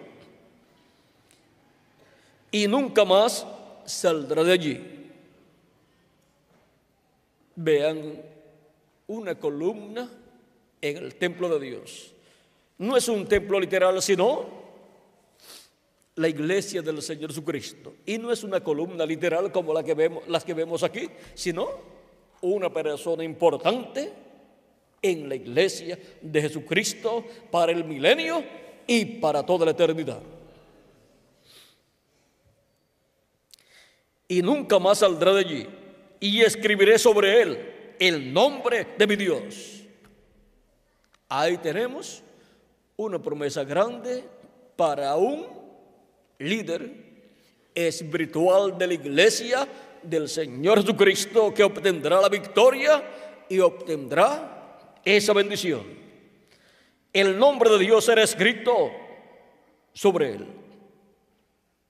Y escribiré sobre él el nombre de mi Dios y el nombre de la ciudad de mi Dios, la nueva Jerusalén, la cual desciende del cielo de mi Dios y mi nombre nuevo. Ven que Jesús también recibió un nombre nuevo. Y mi nombre nuevo, dice Jesús. Porque Él cuando murió, resucitó y ascendió al cielo y se sentó a la diestra de Dios en el cielo, recibió un nombre nuevo. Y ese es el nombre eterno de Dios. Y ese es el nombre que Él escribirá sobre el vencedor, sobre un mensajero que Él tendrá en su iglesia y obtendrá la gran victoria en el amor divino. Ahora vean, en Apocalipsis capítulo 2, verso 12, o verso 17 más bien, también nos habla de un nombre nuevo y dice, capítulo 2, verso 17 de Apocalipsis, al que venciere, eh, corrijo, dice, el que tiene oído, oiga lo que el Espíritu dice a las iglesias. Al que venciere, daré a comer del maná escondido. ¿Dónde estaba escondido en el templo el maná? Estaba escondido en el lugar santísimo. Y eso representa la revelación de la segunda venida de Cristo para ser dada al vencedor del día posterior. Y le daré una piedrecita blanca. Y en la piedrecita escrito un nombre nuevo, el cual ninguno conoce sino aquel que lo recibe. Una piedrecita blanca. En el sueño que tuvo el rey Nabucodonosor en el capítulo 2 del libro del profeta Daniel, el cual se le había olvidado y él iba a matar a todos los sabios, los magos y todos los grandes líderes religiosos porque no le habían podido dar a conocer cuál era el sueño que él había tenido porque se le había olvidado y por consiguiente tampoco podían darle la interpretación. Y Dios tenía ya al profeta Daniel, el cual pidió más tiempo y que no matara a los sabios, a los magos y a los adivinos, a toda esa gente, sino que le diera tiempo para él buscar la revelación del sueño y su interpretación. Y Dios le dio el sueño y la interpretación del sueño. O sea que el profeta Daniel oró juntamente con sus compañeros, Sadrach, Mesach y Abednego, tres hebreos también de la tribu de Judá, como también lo era el profeta Daniel. Ellos eran personas muy importantes, eran príncipes, eran descendientes de la tribu de Judá y por consiguiente ellos eran personas muy importantes. Y ahora Daniel, siendo un profeta, tiene las dos conciencias juntas, por lo tanto puede pasar a otras dimensiones. Y fue pasado a la dimensión de los sueños donde él vio el sueño que había tenido el profeta o había tenido el rey Nabucodonosor, vio el sueño y recibió también la interpretación del sueño. Era una estatua que había visto el rey Nabucodonosor con la cabeza de oro, el pecho y los brazos de plata, el vientre entre los muslos de bronce y las piernas de hierro, los pies de hierro y de barro cocido, lo cual representa el reino de los gentiles del tiempo del rey Nabucodonosor hasta este tiempo final. La cabeza de oro representa el reino de Nabucodonosor, del cual él era el rey, por lo tanto representa al rey Nabucodonosor con su imperio, y luego el pecho y los brazos de plata representa el imperio medo-persa, el vientre y los muslos de bronce representa el imperio de Grecia, y las piernas de hierro representan el imperio romano, y los pies de hierro de barro cocido representan el imperio romano cubierto con barro, lo cual es la unión de los diez reyes con el anticristo, en donde los pies de hierro y de barro cocido vienen a existencia y eso es lo que queda del reino de los gentiles, los pies de hierro y de barro cocido. Luego el rey en su sueño había visto que una piedra no cortada de manos fue cortada de la montaña y vino e hirió los pies de hierro y de barro cocido. O sea que hirió a la imagen en esa etapa de los pies de hierro y de barro cocido. Esa piedra no cortada de manos es la piedra de ángulo, la piedra que los edificadores desecharon, que es nuestro amado Señor Jesucristo en su segunda venida. En su primera venida la piedra del ángulo fue rechazada y fue el imperio romano el que lo crucificó. Pero para este tiempo final, en la etapa, vean ustedes, allá fue en la etapa de las piernas de hierro, la etapa del imperio romano, pero en este tiempo final, la segunda venida de Cristo es en la etapa de los pies de hierro y de barro cocido. Y con la segunda venida de Cristo, Dios le pone fin al reino de los gentiles y Cristo introduce el reino de Dios en este planeta Tierra. Recuerden que la oración que enseñó Cristo a sus discípulos cuando ellos pidieron a Cristo que les enseñase a orar, una de las cosas que les dijo fue, venga tu reino, hágase tu voluntad así como en el cielo, aquí en la tierra. Esa es una de las cosas que él dijo que pidieran a Dios. Y ahora esa piedra no cortada de manos que vio el rey Nabucodonosor y luego el profeta Daniel es la segunda venida de Cristo. Es esta piedrecita blanca que viene con un nombre que ninguno entiende. Un nombre nuevo. Y le daré una piedrecita blanca y en la piedrecita escrito un nombre nuevo, el cual ninguno conoce sino aquel que lo recibe. Ahora, hay algunas personas que por no leer la Biblia no saben que Jesucristo recibió un nombre nuevo. Y la segunda venida de Cristo es con ese nombre nuevo.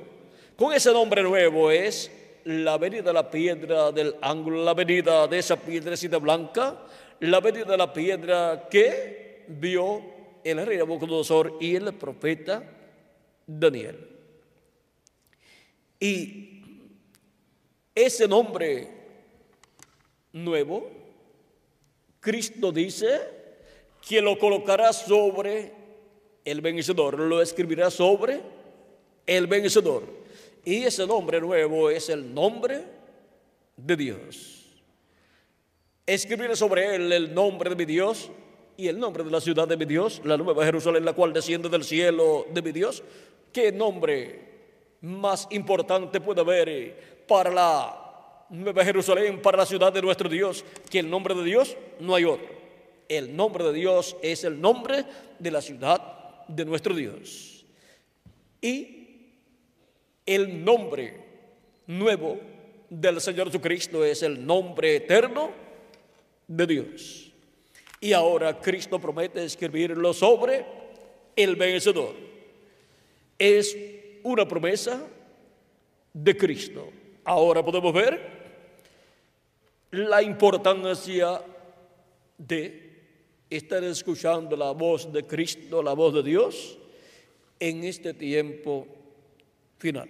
Para poder comprender todas estas cosas que deben suceder pronto en este tiempo final. Por eso en Apocalipsis capítulo 4, verso 1 dice, después de esto miré y aquí una puerta abierta en el cielo y la primera voz que oí como de trompeta hablando conmigo dijo, sube acá y yo te mostraré las cosas que sucederán después de estas. Solamente subiendo donde está Cristo es como podemos obtener el conocimiento de todas las cosas que han de suceder. Ahora Cristo ha estado de etapa en etapa en su iglesia, de edad en edad, manifestado en y por medio de cada mensajero que Él ha enviado. Él ha enviado a su iglesia durante las siete etapas de su iglesia a siete mensajeros, que son siete espíritus ministeriales que vienen del cielo, de la sexta dimensión, manifestados en carne humana, en cada uno de los mensajeros que Él ha enviado a cada edad de su iglesia. Son espíritus administradores, como nos dice San Pablo en su carta a los hebreos, el capítulo 1, verso 14, donde dice, no son todos espíritus administradores enviados para servicio a favor de los que serán herederos de la salvación. Esos espíritus administradores son los ángeles mensajeros que Cristo ha enviado a su iglesia. Y a ellos viene la revelación de Cristo en cada edad, en cada tiempo en que aparece cada uno de esos mensajeros. Y por medio de esos mensajeros, la revelación de Cristo viene a su iglesia.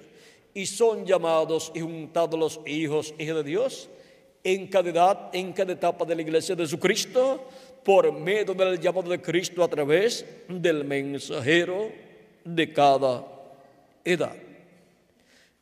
Y esos mensajeros son las manifestaciones de esos espíritus ministradores enviados por Dios.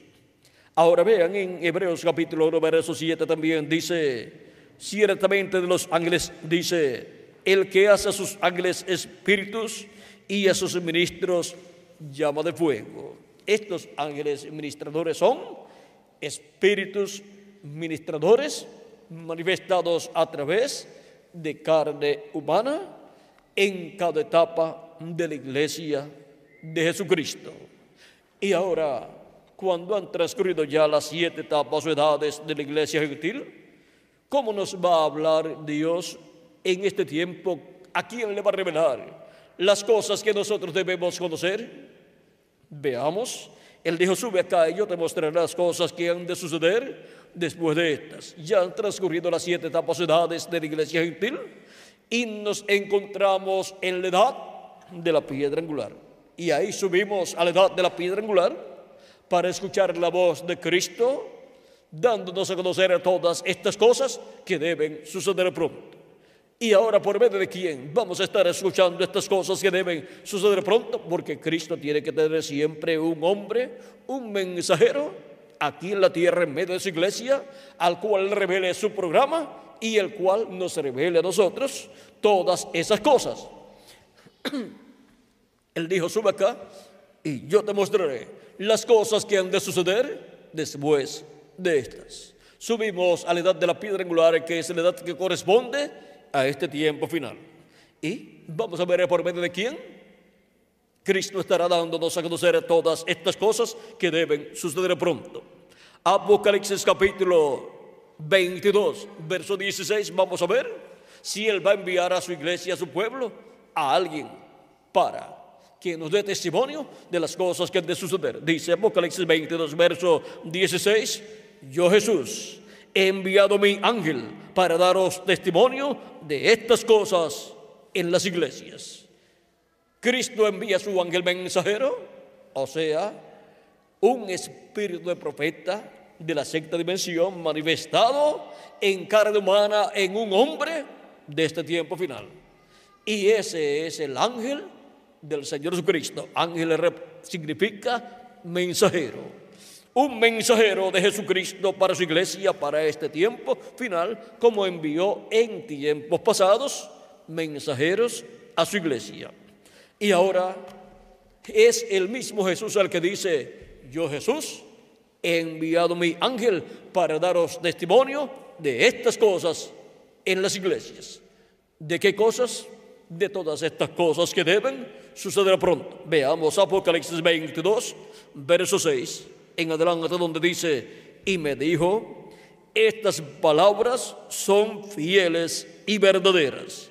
Y el Señor, el Dios de los espíritus de los profetas, ha enviado su ángel para, para mostrar a sus siervos las cosas que deben suceder pronto. ¿A quién enviado? A su ángel. ¿Para qué? Para mostrar a sus siervos las cosas que deben suceder pronto. Ese ángel mensajero de Jesucristo es el profeta mensajero para la edad de la piedra angular y dispensación de los reinos es un profeta mayor, un profeta dispensacional con un mensaje dispensacional. Y con ese mensaje nos da a conocer todas estas cosas que deben suceder pronto en este tiempo final. Es a ese profeta de Jesucristo, el ángel de Jesucristo, al cual Jesucristo le revela todas estas cosas que deben suceder pronto y Él las revela a su iglesia, a la iglesia de Jesucristo en este tiempo final. ¿Por qué? Cada persona como individuo no puede irse con la Biblia a un monte o a un lugar apartado para que Dios le revele todos los misterios de la Biblia porque los seres humanos vienen a este mundo después de la caída del ser humano, vienen a este mundo con las dos conciencias separadas. Y cuando Dios quiere revelar a la humanidad algo, Dios envía un hombre a este planeta Tierra con las dos conciencias juntas. Y eso es un profeta. Un profeta es un hombre que viene con las dos conciencias juntas y por lo tanto puede comunicarse con Dios. Y Dios puede hablarle a él y mostrarle los misterios del reino de Dios. Y luego ese hombre, ese profeta puede dar a conocer a la gente esos misterios de Dios en forma sencilla para que todos los puedan entender. Y así, Dios cumple su programa, porque no hará nada al Señor Jehová sin que antes revele sus secretos a sus siervos, sus profetas, dice Amós capítulo 3, verso 7. Y ahora, para dar a conocer las cosas que deben suceder pronto, el mismo Jesucristo dice, yo Jesús he enviado mi ángel para daros testimonio de estas cosas en las iglesias. Un profeta mensajero con las dos conciencias juntas para dar testimonio de todas estas cosas que deben suceder pronto y así que todos tengamos el conocimiento correcto de todas estas cosas. Y así no habrá diferencias entre unos y otros, porque estaremos obteniendo la revelación de Jesucristo a través de su ángel mensajero. Y será una sola revelación. La misma revelación para todos los seres humanos. Por eso es que Jesús dice, yo Jesús he enviado mi ángel para daros testimonio de estas cosas en las iglesias. Y ese es el ángel mensajero que para el tiempo final, obtendrá la revelación del nombre nuevo del Señor Jesucristo y lo recibirá en su segunda venida con el nombre nuevo. Ese será el ángel mensajero que le dará la bienvenida a Cristo en su segunda venida y las personas que con él estarán escuchando la voz de Cristo, también le darán la bienvenida a Cristo en su segunda venida como Rey de Reyes y Señor de Señores, con un nombre nuevo. Ahí tenemos el misterio del nombre nuevo que Cristo en su segunda venida estará manifestando. Ahora, estos son misterios del reino de los cielos, que solamente pueden ser dados a conocer al ángel mensajero del Señor Jesucristo y Él es el único que podrá darnos a conocer a la iglesia del Señor Jesucristo a medida que Cristo le indique que lo haga. Ahora, en este tiempo final, tenemos el tesoro escondido que Cristo compró. Al comprar el mundo completo, al pagar el precio de la redención del mundo entero, al morir en la cruz del Calvario. En este planeta Tierra está el pueblo hebreo y está la iglesia del Señor Jesucristo, los que vivimos en este tiempo final. y también han estado los que han vivido en tiempos pasados. Por eso Cristo resucitará a los muertos creyentes en Él en este tiempo final en cuerpos eternos y nos transformará a nosotros los que vivimos. Y también restaurará al pueblo hebreo. Llamará y juntará 144 mil hebreos, 12 mil de cada tribu, que son los escogidos de Dios del pueblo hebreo, que aparecen en Apocalipsis capítulo 7, verso 3 en adelante, y Apocalipsis capítulo 14. Mientras el pueblo hebreo ha estado ciego espiritualmente a lo que ha sido la primera venida de Cristo, pues rechazó la primera venida de Cristo, mientras el pueblo hebreo ha estado en esa condición y, está, y han estado los juicios divinos cayendo sobre el pueblo hebreo y por poco son exterminados por Hitler, Mussolini y Stalin. Dios ha estado tratando con su iglesia, llamando de entre los mismos hebreos y de entre los gentiles, o sea, de todas las naciones, personas para venir a formar parte de su iglesia. Su iglesia es el Israel celestial. Mientras el Israel terrenal ha estado ciego espiritualmente, el Israel espiritual ha estado con sus ojos abiertos, recibiendo el conocimiento de lo que ha sido la primera venida de Cristo y su obra de redención en la cruz del Calvario.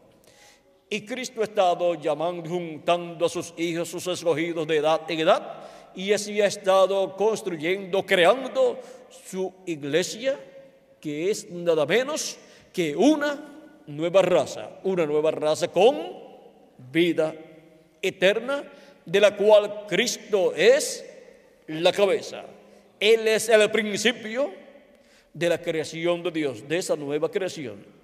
Porque la creación que comenzó con Adán cayó cayó de la vida eterna y por eso toda persona que viene a este mundo nace en un cuerpo mortal, corruptible y temporal y obtiene un espíritu del mundo que le inclina hacia el mal y luego vive un tiempo aquí en la tierra y después muere su cuerpo físico. Por eso Cristo enseñó a Nicodemo que era necesario nacer de nuevo.